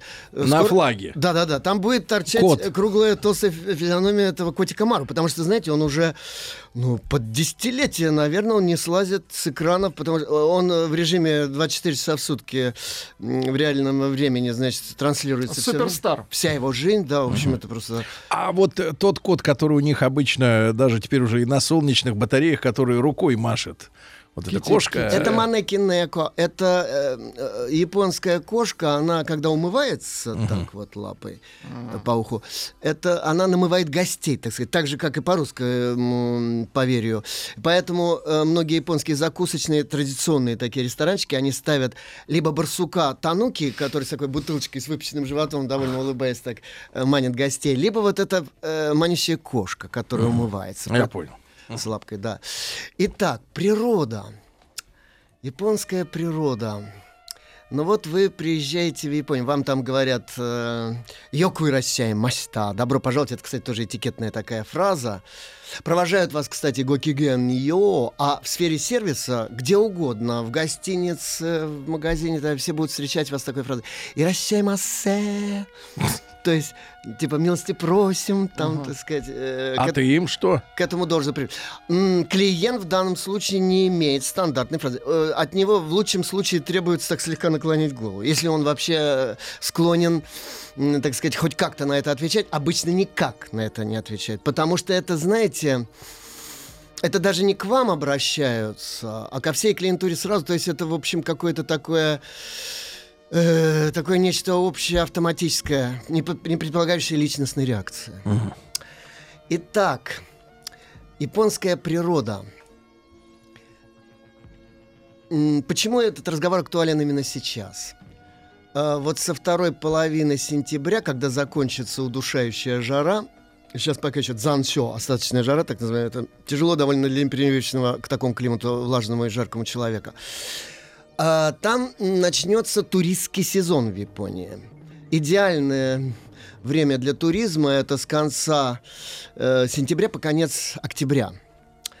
Э, это уже не жарко, это ясное небо, это практически самый ясный месяц в году. Не затянутое тучами небо, поэтому там любование луной ночью, цкими, обряд, ради которого там японцы посещают специальные а, места с красивым пейзажем, на фоне которого принято еще там с- с древности смотреть вот на Луну. Эм, ну и э, цветы. Все цветет, ведь это же климат-то совершенно другой, там очень много... э, Там осенью. Конечно, безусловно, там осенних цветов. Хаги, например, э, которые воспеваются в классической поэзии. Это, знаете, такое все поле, как будто такой сиренево-белой изморозью покрыто. Это очень красиво, если это вот такое дикое поле, которых там, конечно, очень мало, но тем не менее такие лужайки какие-то есть. Вот. Затем, значит, ну, гортензии всякие, аджисай, там многое кое-чего еще в это время там цветет. А, э, э, Японцы сами путешествуют очень много по стране. Южане, конечно, стремятся на север, куда-нибудь там, в Тохоку, на северо-восток, э, на равнину Канто, вот где То- э, Токио, там, Йокогама и так далее. А северяне, напротив, стремятся в субтропические, тропические зоны. Япония — это на Сикоку, э, буквально четыре провинции, один из южных островов с юга от основного острова Хонсю. И, наконец, самый южный остров Кюсю, 9 областей, э, с котор- в котором самый южный город Кагосима, где вулкан Сакурадзима, это как такой цветок круглогодичный, над которым постоянно клубятся дымы черные, белые, разноцветные и так далее. Вот у нас сейчас приехала... пыхтит? А? Пыхтит. Он Он постоянно действующий, действующий, да. Э, Там пальмы кругом экзотичнейшие, растения какие-то невероятные. Там я, например, как-то э, стою около какого-то такого невзрачного деревца, мне говорят, вот ему 1200 лет. Я, это, а оно зафиксировано в каких-то летописях, там все. Это время зарождения японской письменной литературы, которой я занимаюсь. Я так на него посмотрел, думаю, да.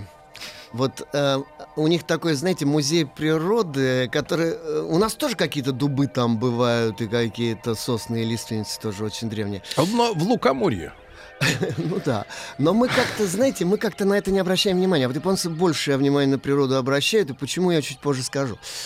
У нас сейчас э, приехала преподавать на год э, по соглашению обмена МГУ и разных университетов японских преподавательница из города Кагосима как раз. И как только она вошла на кафедру, я сразу о, южанка, потому что по лицу видно, она такая более смуглая, и какое-то строение лица, я даже не могу объяснить чем, Ага. но оно очень южное. Японская природа, да, если ей любоваться, то лучше всего, конечно, ехать сейчас. Это как бы такой вот японский бархатный сезон.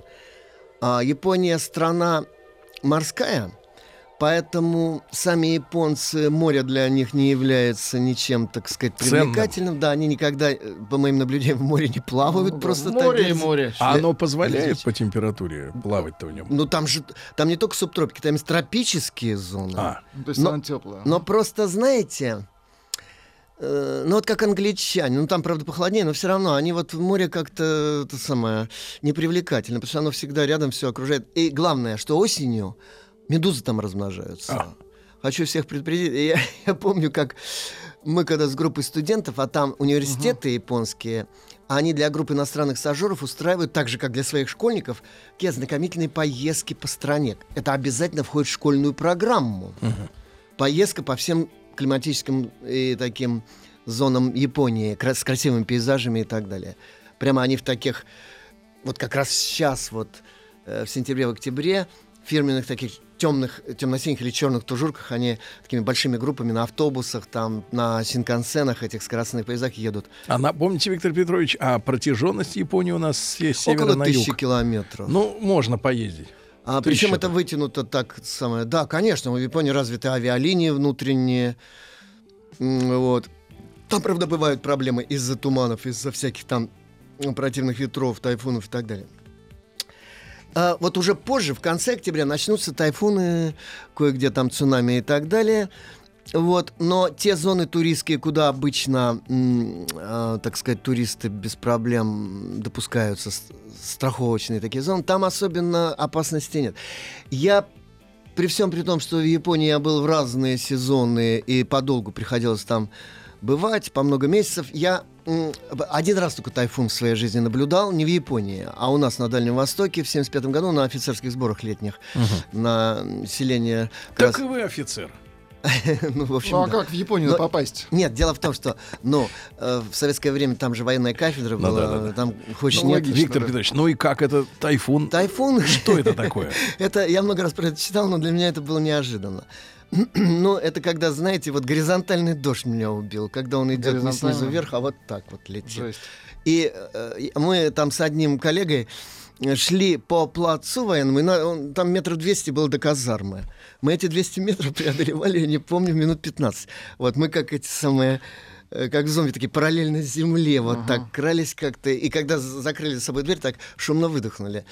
Сильный просто очень пло- невероятно плотный ветер, как будто вот, ну, ты на автомобиле едешь со скоростью там под 150-200 километров в час, вот. И вот этот вот э, дождь, конечно, который я увидел, такой вот горизонтальный, он до сих пор у меня в глазах ни- никогда ничего прежде не видел подобного. Я попадал даже под сильные землетрясения в Японии. Ну, скажем, за год э, когда я возил группу стажи- э, студентов наших на стажировку в университет только это 85-й, кажется, был год. А в- там, на северо-востоке, там трясет постоянно. Ну, не всегда так сильно, как в 1923 году, который погубил там больше 100 тысяч жизней в Токио. Но там трясет сначала как-то нервничаешь, потом привыкаешь, и уже, знаете, как на электричке, вот э, не обращаешь на это внимания. Там, ну, неприятно, когда книги со стола летят, авторучки, потом все это собирать. Это у кого книги есть? У кого авторучки есть. Сейчас, наверное, смартфоны летят. Я думаю, это было давно и неправда, да. А сейчас уже все по-другому. Вот. А вот, скажем, есть такие зоны Японии, в которых землетрясения редки. Там даже сами японцы при малейших толчках, они очень сильно нервничают, потому что там где-то непривычно, неизвестно, чем это закончится, какими баллами и к чему приведет вообще. Вот на юге, например, на юго-западе. Под такое тоже попадал. Вот. И даже одно землетрясение было довольно сильное, но не в том районе, где был я. А уж наши студенты попадают там постоянно. Вот э, земле- э, цунами Фукусима, когда разрушена была атомная станция. Там у меня были студенты, довольно многие, и все по-разному реагировали. Одни бежали от этого всего и даже возвращались, ну, по требованию родителей, конечно, Союз, а другие бежали туда, где, это, где было это цунами, и эти радиоактивные руины, и там смытые, всем снимали там на видео. Это, ну, Смелые люди. Э, Кому что, как говорится, самое. Итак, японская природа. Не хочу показаться таким рекламным агентом, поскольку ни в каком туристском агентстве я не зафиксирован. Скажу так, что вообще замечено, что в последнее время туризм в Японию стал увеличиваться. Потому что люди наконец раскусили, что можно там, чем, так сказать, насладиться, какими вещами сразу хочу посоветовать. Вот лично я что выбрал бы. Это, конечно, горячие источники, онсены. Для самих японцев это самое привлекательное место. Вы знаете, это, не, э, это один раз в жизни надо испытать. Что особенно обидно, у нас на Дальнем Востоке, на Камчатке, там где-то на Сахалине, все природные условия для этого есть, если даже не лучшие. А вот, но для того, чтобы сделать так, как в Японии, там инфраструктура очень мощная должна быть. Но, э, Виктор Петрович, надо предупредить, что если, например, люди нас слушают, у которых наколки, их туда не пустят. Эм, Знаете, туда не пустят, если наколки особого рода, так сказать. Если... А, а если... А если Сталин, то пустят. Да, если легкий вензелек во всю спину, дракоша. Мы продолжим Э, сразу... я думаю, это вообще не казалось. Это если там всякие якудза, там эти всякие штуки, я думаю, да, с этим да. Виктор Петрович Мазурик с нами сегодня, как обычно, после новостей продолжим.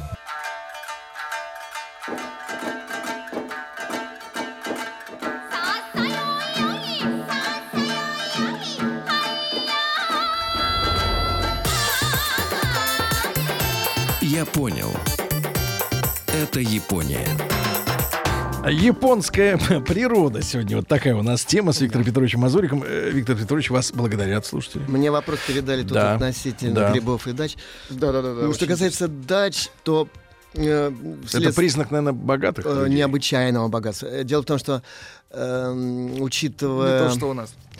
э, цену на землю, на более-менее ровную площадку, где можно вообще какой-либо дом построить, а вот в советское время был так, один из парадоксов таких.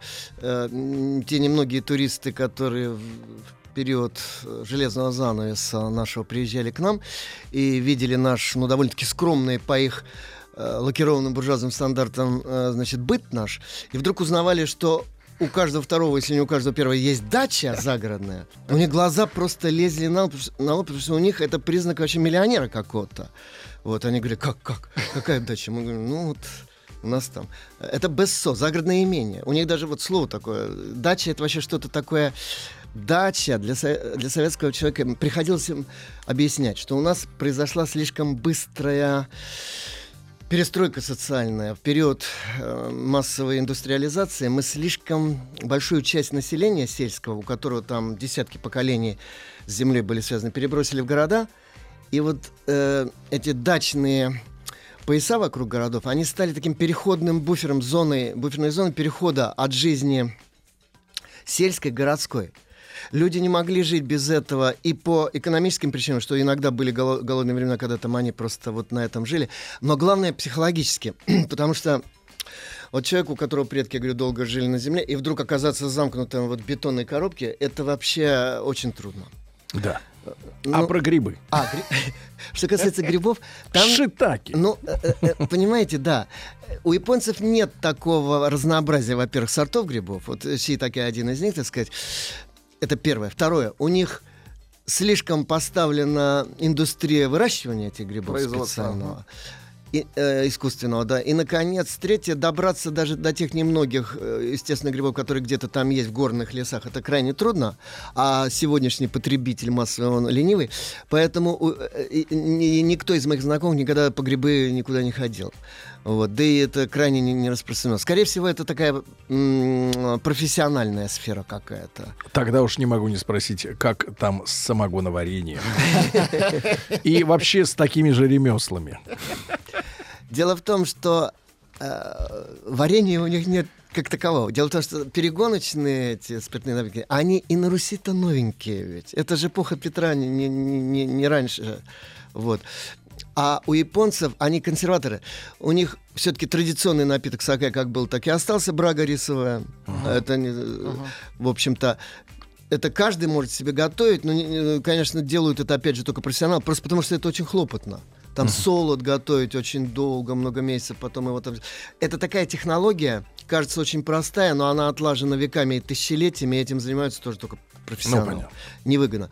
Вот. А сегодня они пьют импортированные там э, виски Да, всякие. кстати, виски-то у них э, Неплохие. чуть ли не Пиво. признан э, э, местами даже одним из лучших в мире. Сантори, да, Сантори виски уже котируется в мире. Да и пиво там, вот э, Кирин, допустим, это цилень, волшебный единорог китайский, изображенный на бутылке. Мгм. Мне, кстати, это пиво кажется самое, самым вкусным из всех. Потом Асахи, Саппоро там. То есть только не Made in Great Britain. Э, То, что обычно попадает. Я, честно говоря, никогда не пил производство британского, поэтому не могу судить. Вот, поэтому у них с этим тоже все достаточно просто. В последнее время они, молодежь особенно, она переключилась на западные напитки. Хотя я должен сказать, что с рыб, традиционными рыбными закусками ничто э, по ансамблю с э, саке сравниться не может, конечно. Ну да. Ну, кстати, есть даже и более крепкие настойки китайского такого стиля. Это э, когда действительно там под 30 и с лишним градусов, там настойный на чем-то, на сливах там или так далее. Но это уже отдельная история, это не такая массовая вещь. Итак, вот э, я предлагаю вам такой идеальный пример гедонизма по-японски на лоне природы. Вот вы приезжаете куда-нибудь в- зону знаменитых горных курортов. Во-первых, там, значит, есть лыжные э, горнолыжные треки мирового уровня. Ага. Там вы можете развлекаться как хотите, там э, заниматься альпинизмом, ходить по горам. всё. Потом вы, значит, погружаете вечером уставшие, но довольные, вы погружаетесь вот в эти горячие источники. Можно маленькую ремарку. Э, Наши слушатели, которые э, нет-нет и заглянут в YouTube, э, могут посмотреть телевизионные шоу японские, где вот на действительно шикарном горнолыжном курорте э, в удобство заходит мужчина, присаживается, а потом открывается дверь, и он вместе с вот этой с, ва- с вазой на лыжах уезжает вниз со спущенными штанами. И получает за- удовольствие, Да, да? это такие забавы. И Это- вокруг все это смеются. японские, да, типа наших этих э, телешок там и так далее.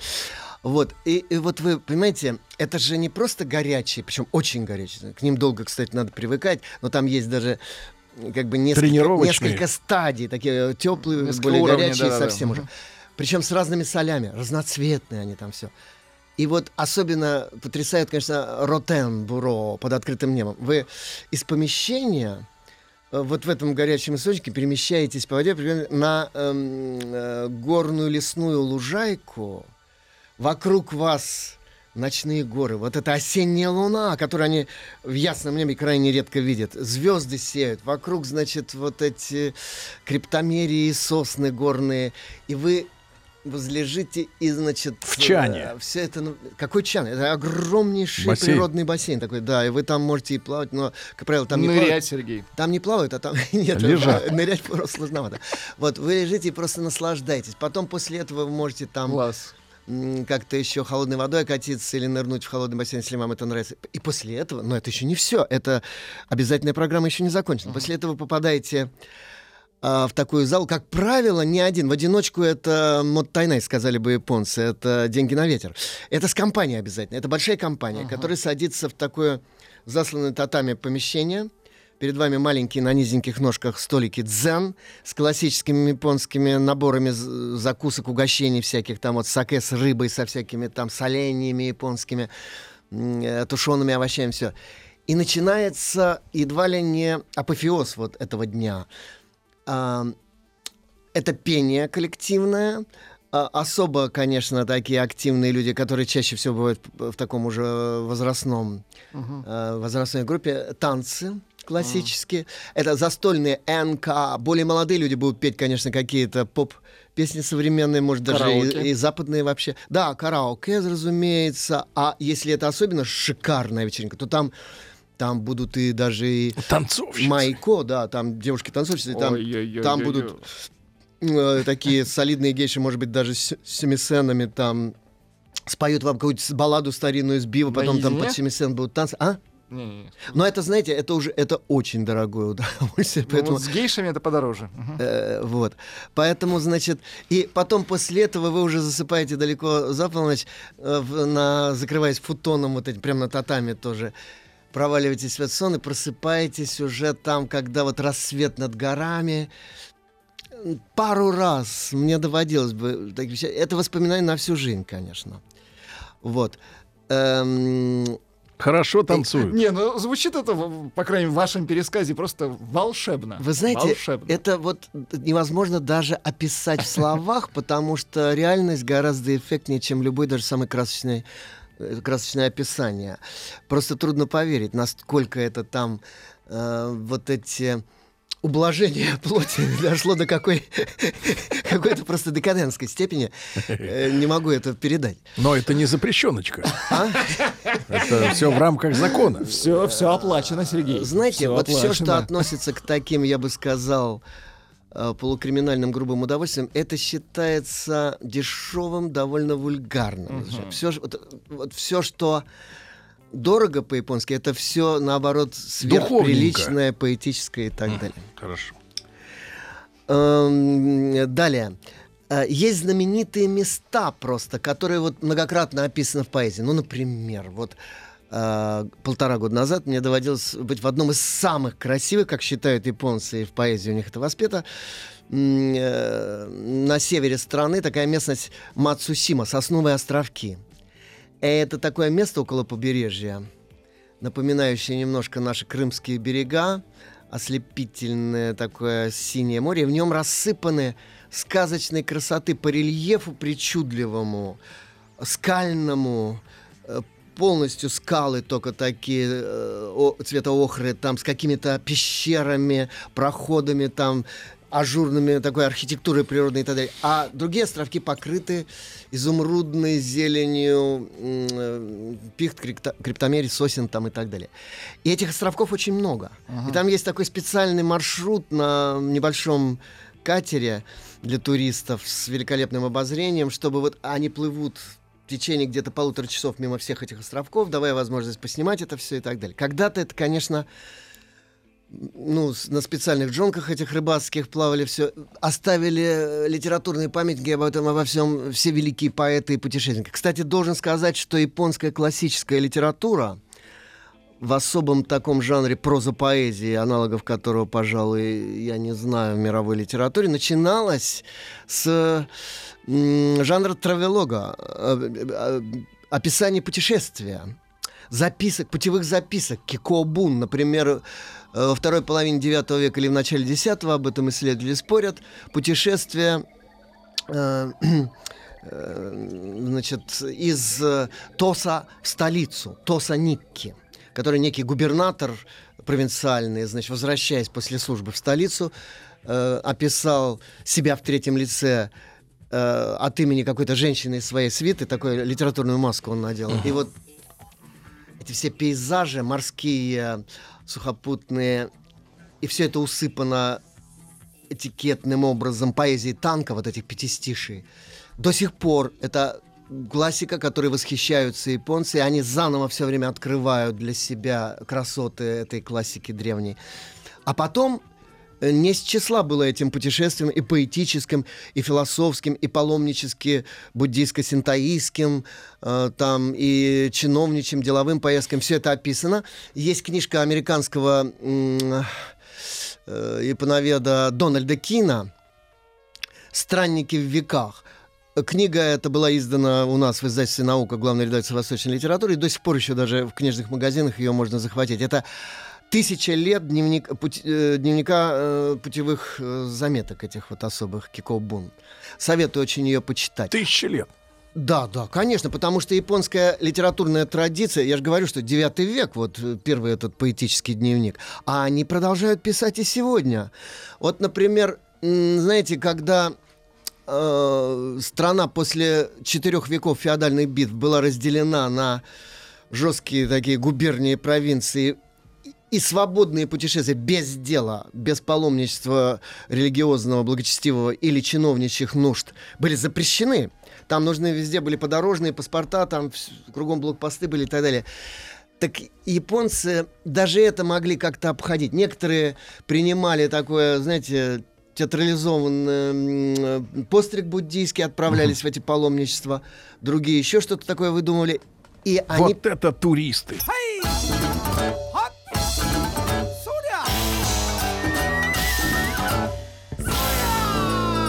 Я понял. Все о Японии. Друзья мои, итак, Виктор Петрович Мазурик с нами. И в древние времена, когда четыре столетия Япония э, была жестко разделена, да, на... После э, этого, когда им стало сложнее передвигаться по, по стране, потому что запретов очень много было на свободное передвижение, они, тем не менее, жадно читали вот эти современные им травологи Мэйшо-ки, буквально описание достопримечательностей. Для тех, кто сам не был. Да, вот это было одним из самых популярных жанров э, демократической городской прозы э, канат Зоши. Книжки написанные э, испещренные каной, они там иероглиф, конечно, есть, но книжки на коне. Вот. И они это читали с захватывающим удовольствием, потому что для японцев от- открытие для себя чего-то нового, причем что такое для них природа какого-то края. Это не просто пейзажи за окном там и- или где-то вот климатические какие-то осо- особенности условия. Это местные блюда обязательно. О, да-да-да. Обязательно. В каждой деревне готовят свои блюда со своими нюансами. Вот для японцев это гораздо важнее, чем для нас. Это не просто ублажение языка, это ублажение всех пяти чувств. И это вхождение вот в эту реальность по-японски не, не м, условно интеллектуально, а эм, сенсу- Чувственно. конкретно сенсуально, причем с полным набором чувств, которые не отделены друг от друга. Вот такое синестезия чувственная японская. Поэтому, значит, вот для них никогда не и сегодня не м, поблекнет привлекательность этого жанра словесности. Когда они стали открывать для себя Европу массово, вот, скажем, в 16-17 веках, пока было можно католикам общаться с ними, скорее европейцы открывали Японию. А вот э, японцы так только ряд интеллектуалов там пытался заглянуть в этот мир, что это такое. А вот когда американцы в середине 19 века распахнули э, на 250 лет э, за- э, закрытые врата страны, тогда японцы стали жадно читать книжки о Западе, и некоторые японские просветители, как, например, Фукудзава Юкичи и другие, писали в жанре мэйшо-ки, э, знамени- путешествия по знаменитым местам Запада. Причем пользовались даже архаическим старинным языком тех старинных средневековых дневников путешествий, к которым японцы привыкли. Вот, но описывали реальность уже совершенно другую. И опять же, блюдо, блюдо, блюдо. Вот вк- в вкушивание, вчувствование, внюхивание в другую реальность. Виктор Петрович, а вот камень э, в японской природе, в японском пейзаже, он какой носит смысл? Э, камень мало отличим от растения в японском восприятии. То есть это живое? Да, камни воспринимают не только по их внешнему облику, цвету, виду и конфигурации, но по их тактильным ощущениям. Ага. На камнях растет тут растения, на самом деле. Там э, мох, там какие-то... м, камень меняет свою окраску. У него разная энергетика. У него одни камни, у них поверхность легко нагревается, легко остывает, другие пористые, там наоборот все это происходит. Японцы ощущают камень очень так... я бы сказал, интимно. Они э, там культ камней. Там, например, вот э, в э, Скаре Сансуй, в так называемых сухих пейзажах, вот этих мини-садах, я бы сказал, иконных садах японского позднего средневековья, э, дзенских там, чайнско-дзенских садах и так далее, камни играют такую роль, выдающуюся, ее трудно описать. А, Один камешек внешне с европейского взгляда совершенно невзрачный. Вот. э, Как э, Тютчев и о японцах мог бы сказать, не поймет и не заметит гордый взор иноплеменный, что сквозит и тайно светит в ноготе твоей смиренной. Там какой-то камешек лежит. А японец так глянет, особенно, конечно, подготовленный японец, и, э, у которого у него есть опыт медитации, этих садов, все он скажет, а этот камешек-то вам, господин Ямада, там или такой, не по карману. Откуда у вас деньги на этот камень? Ничего себе. Ну вот скандал с э, фирмой Lockheed, я, кажется, упоминал это. Он Так, грянул так, в 70-х годах после того, как у экс-премьера, э, значит, тогдашнего заметили в его саду камни, которые даже экс-премьеру не по карману. И стали, с- значит, Ну, это интересоваться... как а наши э, дворцы пятиэтажные. Да, откуда да. такие средства? И выяснилось, Откуда что, камни? что там коррупция в связи с заключением этой Сделки. авиационной фирмы, да, Lockheed компании и так далее. Камень навел. Да, да, да. вот- Камень наводчик. да, да, вот, э, так сказать, это камень в его огород оказался. То есть они сродни, сродни драгоценностям. Драгоценности. такие. Драгоценный, абсолютно. Это вот как керамика японская. А с виду вы понимаете, вот вы как, Почему они, как да, наш человек, вы да. видите, Я вот на себя не возьму задачу эксперта, оценивающего рейтинг, тем более такой чисто финансово-экономические камни, но я могу сказать следующее, что я на себе испытывал, персонально могу подтвердить, очень сильное воздействие, просто физическое воздействие, Так. а, значит, пребывание вот этих вот садах песка и камней. И что это за ощущение? Ну, я понимаю, что это глупо описывать, но У тех, у сродни. кого, у тех, у кого есть, э, у, у тех, у кого есть опыт, литургический опыт, у тех, у кого есть опыт молитвенный, слушание э, знаменного распева, вот, скажем, строчного пения, так называемых валаунских распевов там и так далее, все, поймут, что это такое. Это когда за несколько минут перестраивается не только ваше настроение, там, знаете ли, эмоции, перестраивается что-то гораздо более глубокое. Не могу это В объяснить. лучшую сторону. Знаете, на, уровне психофизиологии, на уровне почти физическом.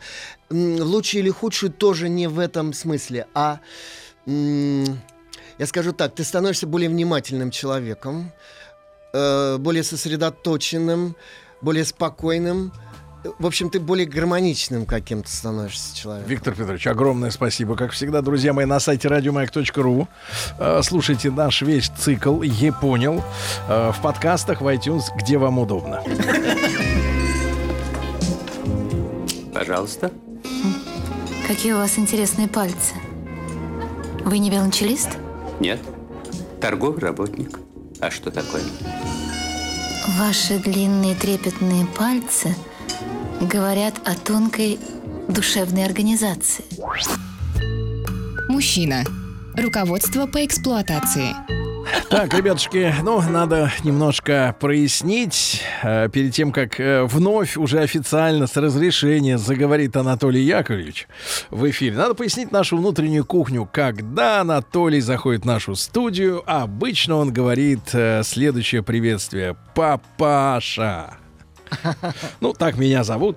э, Да, так. э, Прозвище ваше Да, такое. по прозвищу говорю бабуля. Папаш. Ну, это Если быть Если плохое настроение у вас. Если вот говорить эту кухню до конца. спекулятивно. Это люди Хорошо, слышат. А папашу не слышат. Так вот, Анатолий Яковлевич мне сказал, что надо нам э, завершить беседу об отсутствующем в, в плане воспитания человека отца. Да? Все больше и больше дети... э, ребенок растет без отца. Да? Да. И вот к чему же это доктор приводит? К безотцовщине. А у безотцовщины... Давайте так, давайте продолжим. А у безотцовщины не женское лицо. Ладно, смотрите. Мы в прошлый раз, вы, вы спросили в самом конце, если я правильно помню, о том, а, к чему приводит ослабление отцовской функции. И я сказал, что происходит а, первертизация. Вот это слово. Такое ужасное слово, да. А после передачи я подумал, что стоит об этом поговорить чуть подробнее. Вам пишут из Ставрополя. Боже мой, наш кудряво-чубый подъясаул. Поцелуйте его от меня. Это, надеюсь, от женщины. Ставропольский край. да. Значит, я, значит, а, вот во- возникновение первертизации происходит скорее в третьих. Я подумал об этом. Мы с вами, пом- помните, мы, правда, сделали с вами пять выпусков про Да. перверсии. А в третьем возникла первертизация. Нет, нет, значит, это... Первертизация Первертиза- всей страны. Да, да. Ко- Короче, из... За кратчайшие сроки. Первертизацию в три года. Три года вместо пяти. Господи. Это отвратительно, доктор. Ужасно. Все, что вы говорите, Какой вы отвратительно. Мерзость. Мужчина. Руководство по эксплуатации. Ну, продолжай. Продолжаем. значит. Но это скорее происходит в-третьих. Вот. А, а во-вторых, я бы сказал, происходит разрастание нарциссических проблем, где а, человек все больше и больше устремлен к собственному прекрасному отражению. Как нарцисс, плененный и зачарованный а, своим иллюзорным отражением, а, ну, например, там на картине например. Вот. Это Не прекра- надо так-то ругаться. Хорошо, хорошо, хорошо. Это прекрасное отражение в глазах другого он стремится заполучить любой ценой. И этого все больше и больше вокруг. И он, это на самом деле продолжение поиска своего отражения в материнских глазах. Посмотри, как я прекрасен, посмотри, как я чудесен, как я восхитителен. А, и, к сожалению, это у многих может продолжаться всю жизнь. А Вот, это, вот эта детская позиция, очень, очень такая, очень, очень детская. Вот. Инстаграм, кстати, лишь один из множества нарциссических феноменов, которые в современной жизни у нас. И мы все больше и больше погружаемся а, в, в нарциссические отношения вокруг. И это бесконечное «заметьте меня», «посмотрите, как я прекрасен», «как я восхитителен». И это постоянный поиск признания и восхищенного взгляда.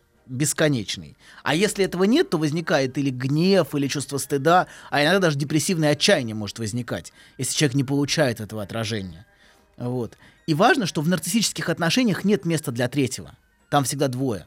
Третий всегда ощущается конкурентом а, за место под солнцем. И его быть не должно. Потому что есть только одно место, и я там один прекрасен. Больше там никого быть не должно. Поляна должна быть вычищена полностью. Вот. Ненавистный Каину Авель все время третий, которого нужно как-то убрать. И, а в отношении отцовской функции нарциссу всегда очень сложно признавать авторитет, задающий рамки, границы, правила. Он стремится разрушить все, что ограничивает. А, и все, что выдергивает его из нарциссической иллюзии и из его самолюбования. А, да, то есть, во-вторых, возникают, возникают нарциссические проблемы. А во-первых, е- а, во-первых, что происходит? С исчезновением... Доктор, у нас нарциссические проблемы. Хорошо. Так, это не худшие проблемы, Сообщи- поверьте. сообщи- Поверьте, это не худшие из возможных. Сообщение пришло. Перверты всех стран, соединяйтесь. Ну, это шутка. Хорошо. Мне кажется, они соединены давно уже в очень мощную, в очень мощную сеть. Лобби. Да, вопрос... Ладно, неважно. Нет, Окей. вопроса нет. Хорошо, вопросов уже нет. Как, как их соединить? Как пазл. Лего, Скажите, лего. просто, доктор, а возможно ли распертизация? Всей страны. Нет, похоже, невозможно. Даже, даже не прозвучал у вас вопрос убедительно. Короче говоря, значит, и первое, что происходит, первое, это разрастание разного рода зависимостей. При том, что происходит ослабление отца с его рамками, правилами, функцией отца. Не отца как такового, Отец-то, отец-то всегда есть какой-то. А вот, а его функции. Вот, а, да. И происходит возрастание зависимости. Причем а зависимости, проблема зависимости не только в химии. Хотя, конечно, не без этого. Химия тоже оказывает определенное влияние. Но зависимость это способ сохранения первичной связи. Химия это вредное производство? О чем вы? Химия это химия. Это не физика, друг мой. Так. Так вот, а если не происходит разделение, то что очень важно, что отец разделяет. Это стиль прически, химия. Да. Если не происходит разделение, то то, что изначально было питательным, вот эти отношения с матерью, они становятся губительными для субъекта, если он не может разделиться с ней. И эта первичная связь продолжает потом воспроизводиться очень часто с каким-то конкретным объектом. Например, алкоголь или наркотики, или даже отношения. Очень часто отношения являются способом воспроизводить зависимость. Например, зависимость от женщины очень часто может возникать. Точнее, я бы сказал даже, если копать глубже, даже не от женщины как таковой, а от определенной черты. Человек этого не осознает, но это может быть черта. Голос, взгляд, запах. Запах, например, очень ярко в парфюмерии представлен. Мгм. Вот. Мажинуар пользовались Где? в юности? Где герой-маньяк, Да. герой-маньяк, одержим запахом объекта. Вот, и не может без него жить, без этого. Конечно, это художественный вымысел. Пока не пристрелит. Мгм. Но он пытается сохранить запах. Он пытается сохранить связь, понимаете, убивает, да? да, Связь носителя. с объектом в форме запаха. То есть это для него связь с объектом. Ну, понятно. для него объект существует только в такой форме. А в другой форме для него этого объекта нет. Сеансы Добина — это первертизация всей страны. Плюс 10 тысяч рублей. По ленинским поводу- стопам по- идешь. По, по поводу соединений написали. Через резьбовое, естественно, соединение.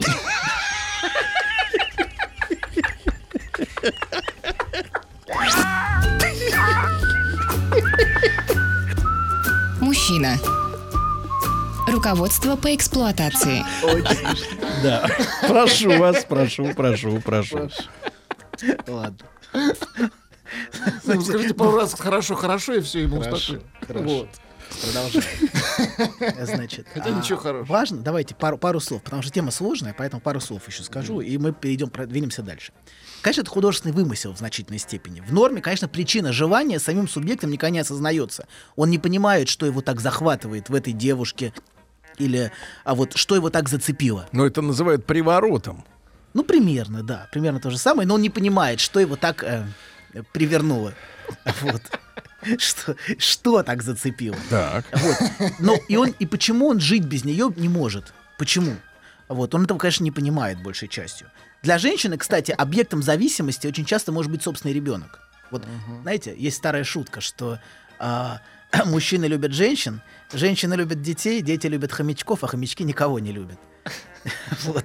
Так что вот такая цепочка может быть. То есть ту У вас позицию- только проверенные шутки. Хорошо. Хорошо. Ну, это старая вещь. Да. Временем проверено. Сообщение пришло, доктор лечит смехом. Извините. Всем заткнуться немедленно. Так. Молчать. Все, извините. Да. Значит, а, да, мы говорим о том, что для женщины таким объектом зависимости может быть собственный ребенок, которого она не может отпустить. Она все время его удерживает а, и а, не впускает в эти отношения отца. То есть не, не впускает того, кто их, кто их разделит. Вот. И протест про- при зависимости, протест против отцовской разделяющей функции проявляется в том, что хочу и все. Не важны никакие правила, рамки, нормы, это все не важно. Я просто хочу. Мне нужно, и все тут. Вот. И для меня, конечно, безжалостная тоталитарность гораздо ближе к миру зависимости, чем к миру, где доминирует отец. Вот это, вот это хочу, это тирания, и это вот это, вот это, вот это очень большая жесткость в отношении. Вот. Кстати, очень забавное сходство, если сейчас мне пришло в голову, двух тиранов, главных тиранов 20 века, это при всей их кардинальной разнице в темпераментах, ну, они были очевидно совершенно разными, вот, это ненависть к отцу. Если вы посмотрите биографию того и другого, есть очень сильная ненависть к отцу. А, Вот. Ильфа и Петрова вы виду? Ну, примерно. Два да. тирана, Ну, да, два каких-то, каких-то два, каких-то тирана. Так. Были, да, какие-то были. Вот, у всех у них ненависть к отцу, кстати, если уж по-честному. Тиран всегда, всегда, всегда связан с женским образом. Возьмите тех же римских императоров, Октавиан, я не знаю, ну вот этих всех. А, Даже Нерон и его мать. Вот, очень, очень, очень мощная связь с женскими объектами. Всегда. Вот. И, а, так вот, в зависимости есть очень большой страх эту связь потерять первичную и остаться в, невыра- в невыносимом и невыразимом одиночестве. А, очень, очень большой страх есть. И для зависимого человека важно только то, вот мне важно только это и все. Мне больше ничего не нужно. Важно только то, от чего он зависит. И он жить без этого не может, и это единственная ценность для него в этом мире. Все, все остальное для него не важно. И если эта ценность теряется, то а, переживается ужасная пустота. Как, например, вот в, а, если мы к парфюмеру вернемся, вот эта сцена, где он умирает, а, чувствуя, что запах невозможно сохранить. И ему, чтобы выжить, нужно знать, что, это, что этот объект можно сохранить, и эту связь можно сохранить. Вот. И, а, кстати говоря, для отказа от зависимости бывают хороши религиозные или квазирелигиозные сообщества, где связь с конкретным объектом, вот с объектом зависимости, заменяется на связь с поддерживающей группой. Мгм. Эта группа тебя поддерживает, а не с тобой, где есть мы как единое целое. Мы. Есть мы, и это тоже в каком-то смысле связь с материнским объектом. Или, за- или замена его. да, замена его, но, а, но не убийственным и тоталитарным и разрушительным объектом, а в каком-то смысле поддерживающим, где тебе дают опору, тебе тоже дают отражение и восхищение какое-то, что ты молодец, мы в тебя верим. Очень часто проблема алкоголиков и семей, где есть зависимые люди, в том, что они этой поддержки в семье не чувствуют, что на них смотрят как на ничтожеств. Ты ничтожество, то есть он не получает веры в себя, что, это, что у него есть какое-то окружение, которое верит, что он справится. А вот это окружение просто его гнобит часто и унижает. Это не значит, что он прекрасен, а окружение ужасно. Конечно, нет. Он часто совершенно невыносимое чудовище. Но это не отменяет того, что найти опору в своем, в своем окружении он не может. Часто единственные мы, которые у него есть, это собутыльники. Вот часто вот это то единственное мы, А которое... как же русский язык, опора в одни сомнений?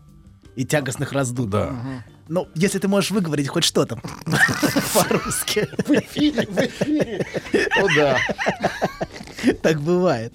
Ладно, Бывает это значит, да. э, есть и, други- и множество других проблем, которые возникают из-за ослабления отцовской функции внутри. Но уже, в общем, это просто, просто зарисовка того, что может возникать. Вот. И еще, кстати, очень важная вещь, что, то, что от- отцовская функция и реальный отец, мы об этом уже говорили, но еще раз подчеркну, это две разные вещи. Бывает, бывает, что отец есть, но э, реальный отец есть, он все время присутствует, все время участвует, но никакой, никакой функции в качестве разделителя он не исполняет. Вообще никакой. То есть его Отец слово... тряпка? Да, его слово ничего не значит. Вот. А бывает наоборот, хотя, конечно, гораздо реже, что отец, например, умер, вот, но его имя в семье очень важно. И это несет, как бы несет определенный смысл, и а, определенную ответственность люди чувствуют перед этой фигурой. Такое бывает, конечно, гораздо реже, чем отец униженный и раздавленный, будем честны. Но такое тоже случается. Изредка. Так, значит, теперь продолжим то, о чем мы говорили в прошлый раз. Мы говорили, что в психическом мире многих людей определенные функции зарезервированы за родителями, если вы помните. Сейчас Так. напомню. Значит, многие люди ощущают себя маленькими и вечно жалующимися рядом с большими родительскими фигурами. То есть а кругом большие люди, а я все время ощущаю себя маленьким. Вот. И они, и они чувствуют, что какие-то важные функции, они все зарезервированы за этими большими людьми. А они ни на что ничего не могут и ни на что не имеют права. Они всю жизнь скажут, ищут того, кто им скажет. Можно это, или это, или то. Вот, чтобы кто-то разрешал все время. Коуч какой-нибудь? Например, очень точно, очень точно. Часто, конечно, а, э, вы очень, очень точно сказали, как раз прям в точку, а, что всегда нужен тот, кто возьмет на себя родительские функции и будет говорить тебе, как тебе жить, а, как тебе, потому что тренер в каком-то И смысле много таких несчастных-то, которым нужен очень, коуч. очень много. То есть э, больных на всех коучей То хватит. есть им нужен некий авторитет какой-то. Им да, им нужен тот, кто им будет разрешать и, а, и им и им одобрять. маленьким. и одобрять, да. Властелин. Да. Властелин, да, властелин. И унижать, это тоже важная функция. Унижать и говорить ты ничтожество. Вот. Нет, нет, я не ничтожество. Так вот, именно на этом держится успех многих тренеров или лидеров сект по саморазвитию, личностному росту. На них проецируют этого внутреннего родителя. То есть на них его как бы оде- одевают на эту фигуру. Натягивают. Натягивают, да. Но дело не в самом тренере, понимаете, а в необходимости для человека иметь эту фигуру рядом. Вот. А, просто тренер должен излучать нарциссическую уверенность. От него Мгм. должно вот как бы вот прям веять уверенностью. А, и причем неважно, что он несет. Обычно они несут полную чушь. Если вы прислушаетесь, то э, за, за этим уверенным Но голосом уверенно, главное. важно, важно нести эту ахинею уверенно. Вот. А, потому что спрос не на содержание. содержание там абсолютно обычно никакое. Вот. И э, обычно оно унижающее, и какие-то даются, знаете, будь свободен. Делай, что Ну, хочешь. банальщина, да. Да, но это звучит, то есть, а, это все, всегда- всегда один анекдот напоминает, знаете, все вот эти- Старый, проверенный. Проверенный, дайте расскажу. Так. Значит, анекдот такой. Давайте. Приходит, а, а приходят к сове, значит, мыши и говорят, надоело нам быть в пищевой цепочке последними. Все, мы устали. Мудрая сова, скажи нам, как нам быть? Вы должны стать ежами. Вообще круто, конечно, ежами. Как же мы сами не догадались? Уходят, празднуют, выпивают, радуются. Значит, а на утро одна, значит, мышь просыпается и говорит, слушайте, э, да, все хорошо, а как нам стать ежами? Ой, что-то мы не спросили, как-то мы это, пойдемте опять. Э, Значит, а, ну, приходит к сове и говорит, сова, сова, мудрая сова, ты та- такой совет нам дала. Мы должны... А как? Слушайте, я этой херней не занимаюсь, я не тактик, я стратег. Вот, вот. Очень, очень многое, понимаете, да? А вот в этих во всех, они все стратегии. Они говорят, вам нужно вот, вот так и так. Будь собой, а, значит, верь в себя. А, а Нет, ну есть же люди, которые, например, там им говорят, тебе нужно, чтобы решить все проблемы, выйти замуж. И вот она и выходит. выходит. За да. кого-нибудь. А проблемы не у меня реш- твердое намерение выйти замуж. Да, а проблемы не решаются, вот в чем проблема. То есть теперь она еще и замужем ко всем своим дополнительным проблемам. Еще одна прибавилась, Ладно, значит, а важно, что, а, что а, он должен излучать уверенность и транслировать ее, и на это проецируют люди вот этого внутреннего родителя. А, что они чувствуют, что в них есть что-то, че- что в этих тренерах есть что-то, какая-то уверенность, которую они в себе не чувствуют. Потому что себя они чувствуют не вправе. А они чувствуют, что они внутренне все время не вправе ничего, а от, а от этого, а от этого человека веет этим ощущением я вправе. Я вправе вешать всякую ахинею э, на уши людям. То есть вот это ощущение вправе, оно очень соблазнительно. Понимаете, да? То есть важно не само содержание. То есть он уполномочен, у него есть мандат. Да. Он- и он чувствует себя, что он может это делать. И люди, это, люди к этому тянутся. Вот. Потому что бессознательный образ себя у многих людей, э, тот, который, с которым они живут, это зависимый младенец, например, или асексуальный ребенок, которому нельзя пользоваться своей сексуальностью. Даже если они взрослые, даже если им там 30-40, они все равно имеют такой образ себя внутри. Вот. И им запрещено часто претендовать на что-либо. Претендовать на деньги, на успех, на партнера. Мгм. То есть это все не для них. Это все внутри зарезервировано за кем-то большим. То есть это все для родителя, а они не имеют права И на это коуч про- претендовать. прокачивает его, да? Да, да, да. да. А Прокачивает. коуч, коуч разрешает, разрешает. Разрешает тебе это иметь. Да, но поделиться. А, Да, Но конечно. Жертв- поделиться. это функция жертвоприношения, не делиться, Конечно. а приносить жертву. Ну, десятину. Жертва, да. Десятина. У вас Девять- как? У- девять десятых, я Девять. думаю, У вас- девять. Нет, Это у доктора, у доктора девятина. девятина. да, Девятина, да. девятина.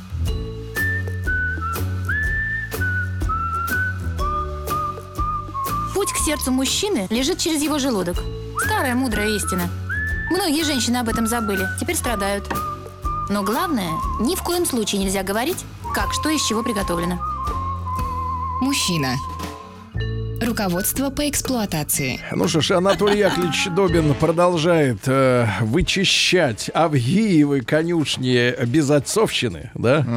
У которой женское лицо, да. Да, да, вот люди пишут, что все-таки женское лицо у безотцовщины. Вот, но по- по- прошу продолжать. Да, значит, Прошу. Мы говорили о том, что, э, что до, до перерыва, о том, что у многих детский образ себя внутренний. Даже если они взрослые, они все равно ощущают себя внутренне детьми, которые не могут, пол- не могут не добиваться успеха, не могут, а, а, например, получать зарплату высокую. Они чувствуют себя дискомфортно очень часто, когда они получают, например, большую зарплату. То Куда есть- бы ее деть? Конечно, коучу. Нет, нет, они чувствуют, что они не соответствуют. Это ощущение внутреннего несоответствия. Вот. А Потому что они маленькие дети, они не имеют на это права. Или иметь, иметь партнера, хорошие любовные отношения. Как это можно? Что значит хорошие любовные отношения? А что, есть дешевый партнер? Нет, бывают отношения, в которых человек бесконечно страдает. Дешевые есть. Есть дешевых. Бывают очень дорогие. Очень накладные для психической жизни отношения, поверьте. Бывает очень накладные. Я вам верю, доктор. Я вижу, через многое прошли. Многое видел. Не надо Многое видел в этой жизни, к сожалению, лицезрел. Так вот, значит, а, или, например, у многих, у многих, а, у ни- их собственная сексуальность, их собственная любовная жизнь строго сохраняется в секрете. От кого? От внутренних родителей. Они ощущают больших родителей рядом, даже если их нету уже. И они все время прячут св- свою собственную любовную жизнь. А, и многие взрослые люди продолжают жить так, как будто они маленькие дети. И, например, их любовная жизнь возможна только украдкой, Мгм. только в тайне, а, тайком. Вот. И мы в прошлый раз упомянули в этом ключе проблемы с потенцией у мужчин, а, которые бессознательно ощущают себя маленькими мальчиками. Что он не имеет права на, на, это, на Под- эти отношения. Поднять руку, да? Да, поднять На руку на женщину, да, да, да, да, да. Не имеет права. Возмутительно. С пола поднять. С каким удовольствием вы это произносите? Вы смакуете? Ну хорошо, хорошо, все. Хорошо. А Что, что хорошо, доктор? Что хорошо, Ничего доктор? хорошего. Так вот. Вы смеетесь на приеме? Продолжаем. Продолжаем. Значит, мы, значит, мы еще, еще, мы- еще, кроме, кроме мужчин, еще, еще у женщин также может быть ощущение, что им запрещено испытывать наслаждение. Такое очень часто бывает. Многие проблемы с сексуальностью. э, Мы сворачиваем тему сексуальности, не переживайте. 10 Мгм. часов я понимаю, что Бывает, не та- что не свернешь. то. Да, бывает. Так я резко. пытаюсь, Ну так, за я пытаюсь. точно не свернешь. Ну, мы пытаемся быстренько так все. Слово сексуальность было употреблено последний раз, обещаю, в этом эфире.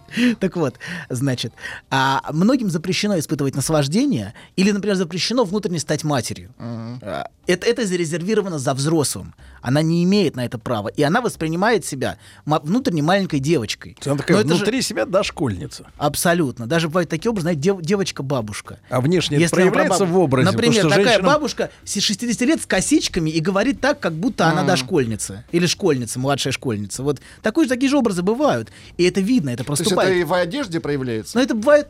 Обычно это не проявляется. Это самое карикатурное, я М. говорю. Обычно это проявляется скорее в ощущении внутреннем. Вот, то, что ну, это абсурд, если э, девочка, А фраза вдруг, женская? девочка вдруг забеременела и родила. Ну, это Нет, же а фраза странно. женская. Хочу на ручки. Ну, мы же дали слово свернуть. С этой тропинки. На ручки. Доктор, ну хорошо. Ну, давайте дальше. Может быть, все-таки про внутреннего запрещающего? Хорошо, мы об этом и говорим. Почему, А, уже. почему они так себя ощущают? Потому что у них есть внутренний родитель, который запрещает им быть взрослым. Вот вас спрашивает э, Алтайский край. Доктор, как стать взрослой? Ну, как стать взрослой, если человек ощущает себя, вот как вы говорите, На да? ручке. Дошкольницей. Нужно на ручке. Продолжаем, значит. Так вот, а, значит, все зарезервировано за взрослым внутренне. А, вот, им запрещено это. Значит, она не имеет... Ну, подождите, дайте, да, да расскажу, потом Ну, хорошо. вопросы. Значит, она не имеет на это права, сколько бы лет ей не было. Я, ей может быть уже там 40, а она все равно ведет себя так, как будто она маленькая девочка. Чувствует себя так, неважно. Она может вести себя совершенно нормально, но внутренне себя так ощущает. А вот, и зарабатывание денег, возможность добиваться успеха, выражать свое желание, все это зарезервировано за взрослым, не за ней. Или он и она себя так не чувствуют, что они могут это. А, значит, их может даже, например, очень удивлять, что к ним обращаются на «вы» или с уважением.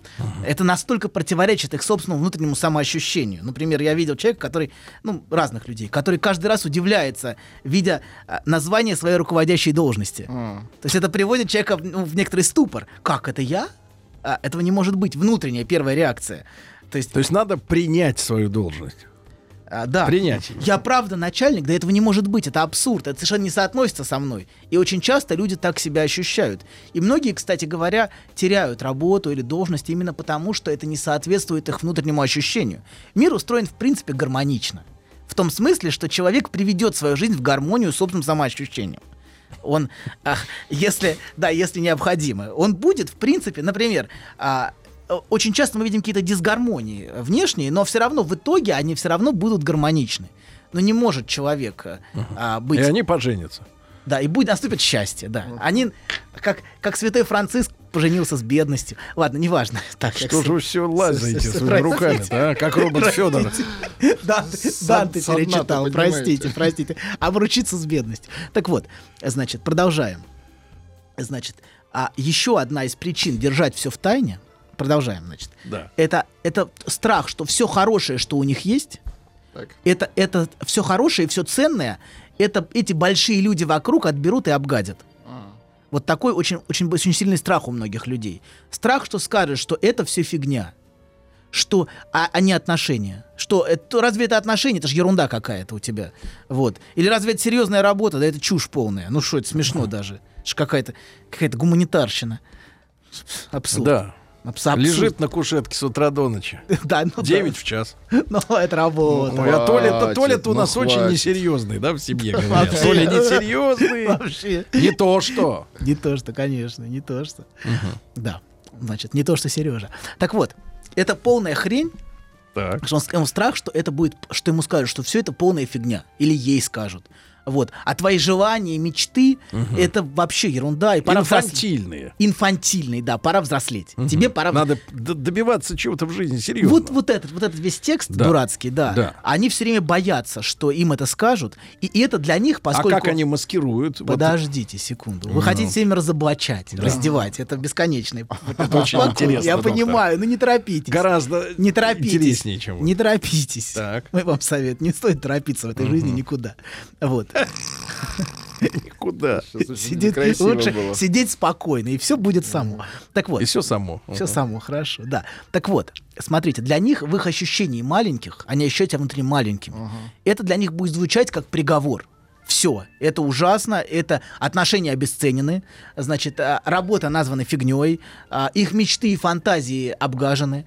Они, они как, как Они будто- растоптаны. Да, они верят, что эти большие люди им говорят этот приговор, выносят. Вот. А хотя, знаете, в целом вот эти предложения, слова инфантильные или предложения повзрослеть, которые и поучения другим, как им жить, обычно звучат громче всего вообще из ясельной группы. Вот. Оттуда, да, да, конечно, это оттуда доносятся, знаете, вот эти маленькие... инфантилы одни других пинают. Громче всех. Громче всех читают другим морали, говорят про то, что пора взрослеть, обычно вот эти самые... они на самом деле себе это говорят. Они, они себе это говорят, но это люди, которые еще даже не столкнулись с собственным ощущением. Они настолько маленькие внутренние, что даже не столкнулись с этим ощущением внутри. То есть те, кто сомневается, они постарше. Эти вообще, те, которые не сомневаются, эти совсем маленькие. А как повзрослеть-то, доктор? А вы а куда вам взрослеть? Вы и так взрослые. С парашютом прыгнуть Куда? или Куда? что А сделать? зачем? Зачем вам взрослеть? Скажите. Не, я от, от имени людей. От, как- от каких людей? Зачем вам? Вы и так взрослый, друг мой. Куда вам взрослеть? Так. Вы уже старенький, я бы сказал. Или старенькая. Ладно, Ну, давай, давай. Хорошо. Я Смотрите. зарядил свой Мы говорим не о том, что люди маленькие, мы говорим о том, что они ощущают себя таковыми. Очень важно понимать, что дело не в том, что они действительно, а вопрос, почему Они могут быть накачанными. они могут быть наказаны. Это другое. Очки — это другое. А Ну тем и- более ну- забитые Ну и качки. фантазии у вас, баб- бабуля. Я вам фотографии покажу. Бабуля Это не фантазия, это Не реальность. вздумайте их смотреть, это гадость. Мне уже страшно. Так. Ладно, продолжаем. Значит, а, а вот ощущение, ощущение, внутреннее ощущение. Давайте мы, значит, это не вопрос, не вопрос а, как бы действительной, действительной инфантильности или маленькости. Это скорее вопрос ощущения. И вопрос, мы чуть дальше поговорим, откуда это ощущение берется. Вот. Но важно, что очень часто у многих людей есть очень сильный страх разоблачения. Что все вокруг увидят, как я на самом деле себя ощущаю. А, например, а, один, одно из ярких проявлений этого это страх публичных выступлений. Что а, все увидят, например, что я, что я, ну, например, что я взрослый, взрослый человек, ощущаю себя маленьким. Что это большой, например, а, мужчина внешний, который выступает, а внутренне ощущает себя маленьким ребенком в теле большого мужчины. Вот, и отсюда, и что его засмеют, например. То одно- есть фильм большой, помните, был? Нет, не помню. Был, был, был. в 80-х. Хорошо. Не те шутки вы, смотрю, освоили. не те, Посмотри, не я вам в видеотеку под, Не, подгоню. не стоит, я уже боюсь А то вы вашей книжки, видеотеки. книжки. Пожалуй, я, я воздержусь. А то вы знаете, э, классику на Караваджо какого-то там променяли. Хорошо, продолжим. Значит, лучший, вообще говоря, знаете, лучший способ демонстрировать свое, свое детское самоощущение, а вот самый идеальный, я бы сказал, это заниматься непрерывным нарциссическим самовосхвалением. Вот это совсем детский, детская позиция. Это как? Ну, хвастаться атрибутами большого мужчины. Вот у меня это, и это, и это. И вообще... Часы, тачка. И вообще, и знакомства еще очень любят, вы знаете. Чем, чем меньше человек, тем больше у меня, у меня есть, у меня есть большие люди знакомые. Я знаком с этим. Я знаю генерала ФСБ, или я знаю министра. Вот эти, знаете, это Или как минимум замминистра. как, как минимум. Ну, это уж совсем, совсем, совсем, ну, как министр, сам министр. Вот, хотя на поверку это оказывается никакой не министр. Но это не важно. Вот. А важно, что это напоминает вот эта позиция ребенка, знаете, в детском саду, который убеждает окружающих. А мой папа космонавт. Ну да, Нет, не так, что у него он дружит со школьниками. Что вот на самом деле у меня есть друзья в старших классах школы. Вот это вот напоминает вот эту Вы позицию. так делали? Все мы так делали, друг мой. Но проблема в том, Сергей. но проблема в том, что некоторые продолжают. Понимаете? Дружить со школьниками? Саша, хорошо, значит, дальше. А, Вернемся к нашей теме, к Так. ощущению не вправе. Да. Вот, вот это ощущение внутреннее, что я не вправе. А причина этого субъективно часто ощущается. Люди так ощущают. Это, не фа- это не- на самом деле не совсем так. Но субъективно люди ощущают, что в детстве мне запрещали родители. Они дали мне установки такие, и теперь я не могу э, вести себя по-другому. В реальности все, конечно, гораздо сложнее. Даже если родители действительно были строги. Очень часто родители действительно строгие, такое бывает. Но строгость родителей внешне не всегда связана со строгостью нашей внутренней критики. Очень часто родители совсем не строгие, а наша критика внутри тираническая. То есть сам по себе псих, свой собственный. То есть мы э, Как дядя, воспринимаем так. как дядя Федор. Вопрос, да, как мы интерпретируем, как мы воспринимаем, да.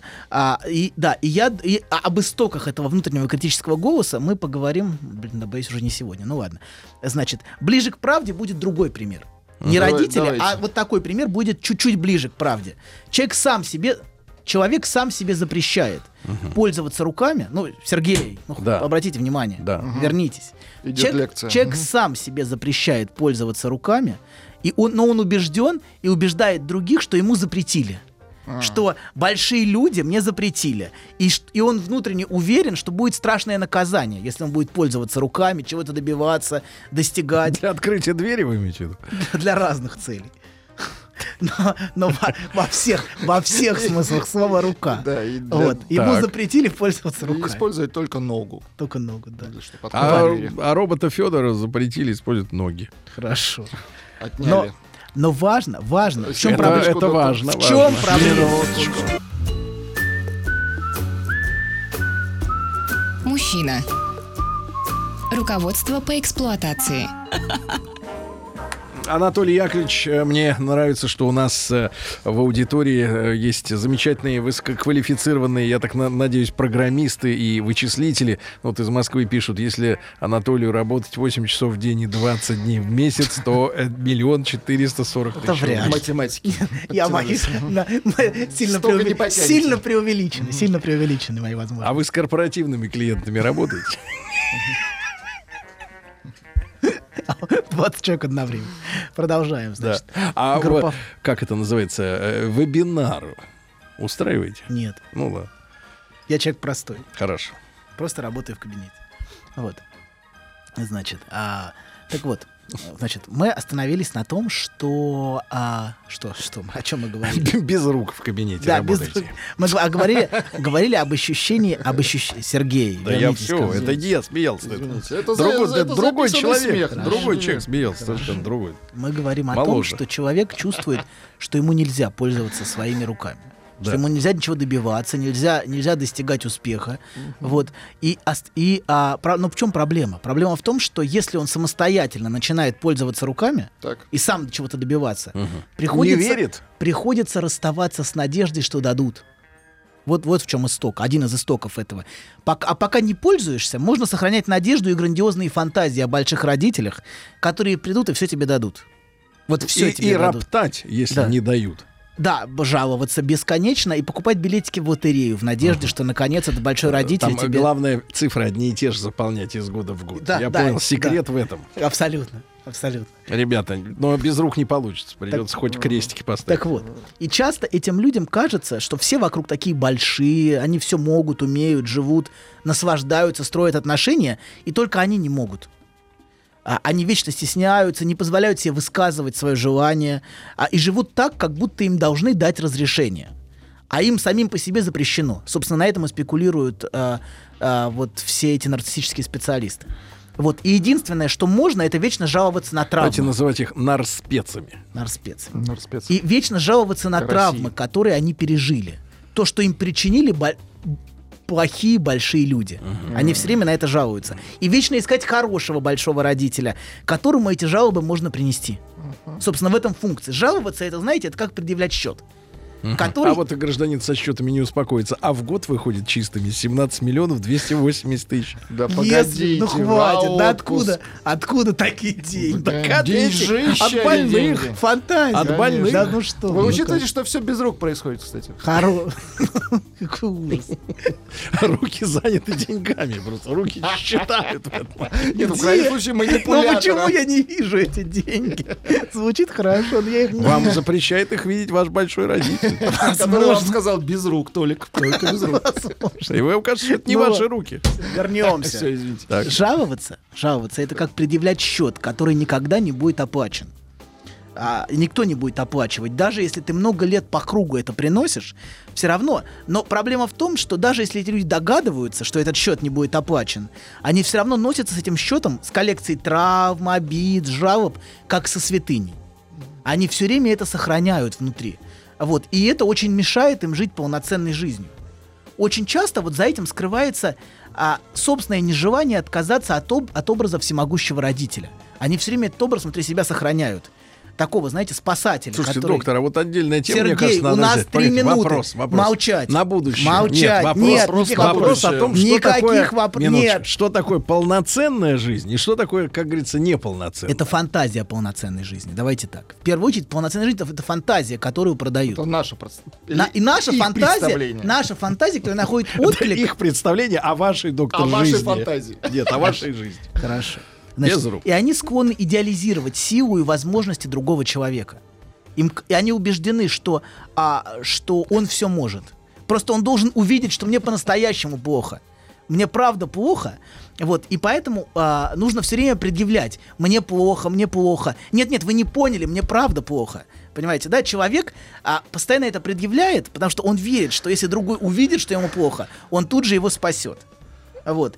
И а, в эт- и еще в этом отказ есть отказ принимать утрату надежд на компенсацию за все страдания. Иногда в это действительно несправедливо, понимаете, и возмутительно, а, что людям, которые перенесли травмы или даже насилие, мир ничего не собирается компенсировать. Но это правда, в общем и целом, наверное, очень несправедливо. Но, к сожалению, так устроено. И это важно постепенно принять, потому что если ты все время ждешь компенсации от мира а, за нашу боль, это ни к чему хорошему тебе не- ну, не приведет. Это будет только тебя все время, все время ограничивать в том, что есть. Вот. Иногда, правда, бывает, что никаких страданий особо нет. Особо и не было. А жалоб все равно фигово туча. Накопилось. Вот все равно их море. Вот. Да, это когда человек страстно привязан к своим требованиям, что должны дать. И он будет дожимать до конца. И вообще не собирается отступать. И пользоваться своими руками. Он собирается только Опять ждать. ру- Опять руки. Ну что ж, ну, ну что Вы делать? пробовали когда-нибудь женщину без рук любить? Продолжаем. Значит, На ну ладно. ну, ну хватит, ну хватит. Имейте совесть, ребят. У вас есть турник в кабинете? Да прекратите. прекратите. Ну что-нибудь. Некоторые- Или шведская стена. Нет, какое-нибудь устройство, манипулятор. Да-да-да. Вот такой какой-нибудь, да-да. Как в ядерных центрах стоит. Сергей, давайте вернемся. За, стеклом такие эти крабы такие, да. Гамаки, да. Прошу вас. Смотрите, некоторые до смерти так и не отказываются от требований. Они, они привязаны к этим, к этим своим требованиям намертво. А только адресуя их уже не родителям, а собственным детям. Многие а, своя- своим собственным детям предъявляют потом требования. А постоянно виноватят, как говорит Сергей. Да, это очень хорошее слово, виноватить. Да. Обвиняют в том, что о них не заботятся, что их забыли. Это очень часто, это, собственно, эти требования, что мне дадут. Дадут это принятие, любовь, и что оно все придет. А, и некоторые до самой смерти привязаны к своим требованиям. Вот. Разумеется, это звучит очень легко отказаться от требований. Хотя в реальности это по-настоящему отказаться, это очень сложно. А, для, на это часто, часто нужно, нужно, нужно время. И это действительно больно и горько. А, а- оставлять много лет лелеемой надежды. Если ты много лет мечтал а, вот об этом, обо всем, и имел грандиозные фантазии, которые никогда не сбудутся. Это, в общем, ну, важно признавать. И, к сожалению, эти фантазии часто становятся для человека ядром его жизни и ядом, который эту жизнь отравляет. Доктор, мне кажется, хорошо можно закончить этот выпуск наш с вами фразой «Ваши фантазии никогда не сбудутся», правильно? Какие-то сбудутся, а какие-то нет. Лучше 9 в руке, чем э, какие-то... Чем без рук. Чем без рук, да. Да, спасибо, Анатолий Яковлевич. Приятно. Приятно было. и есть. Познакомиться, да. Еще больше подкастов на радиомаяк.ру.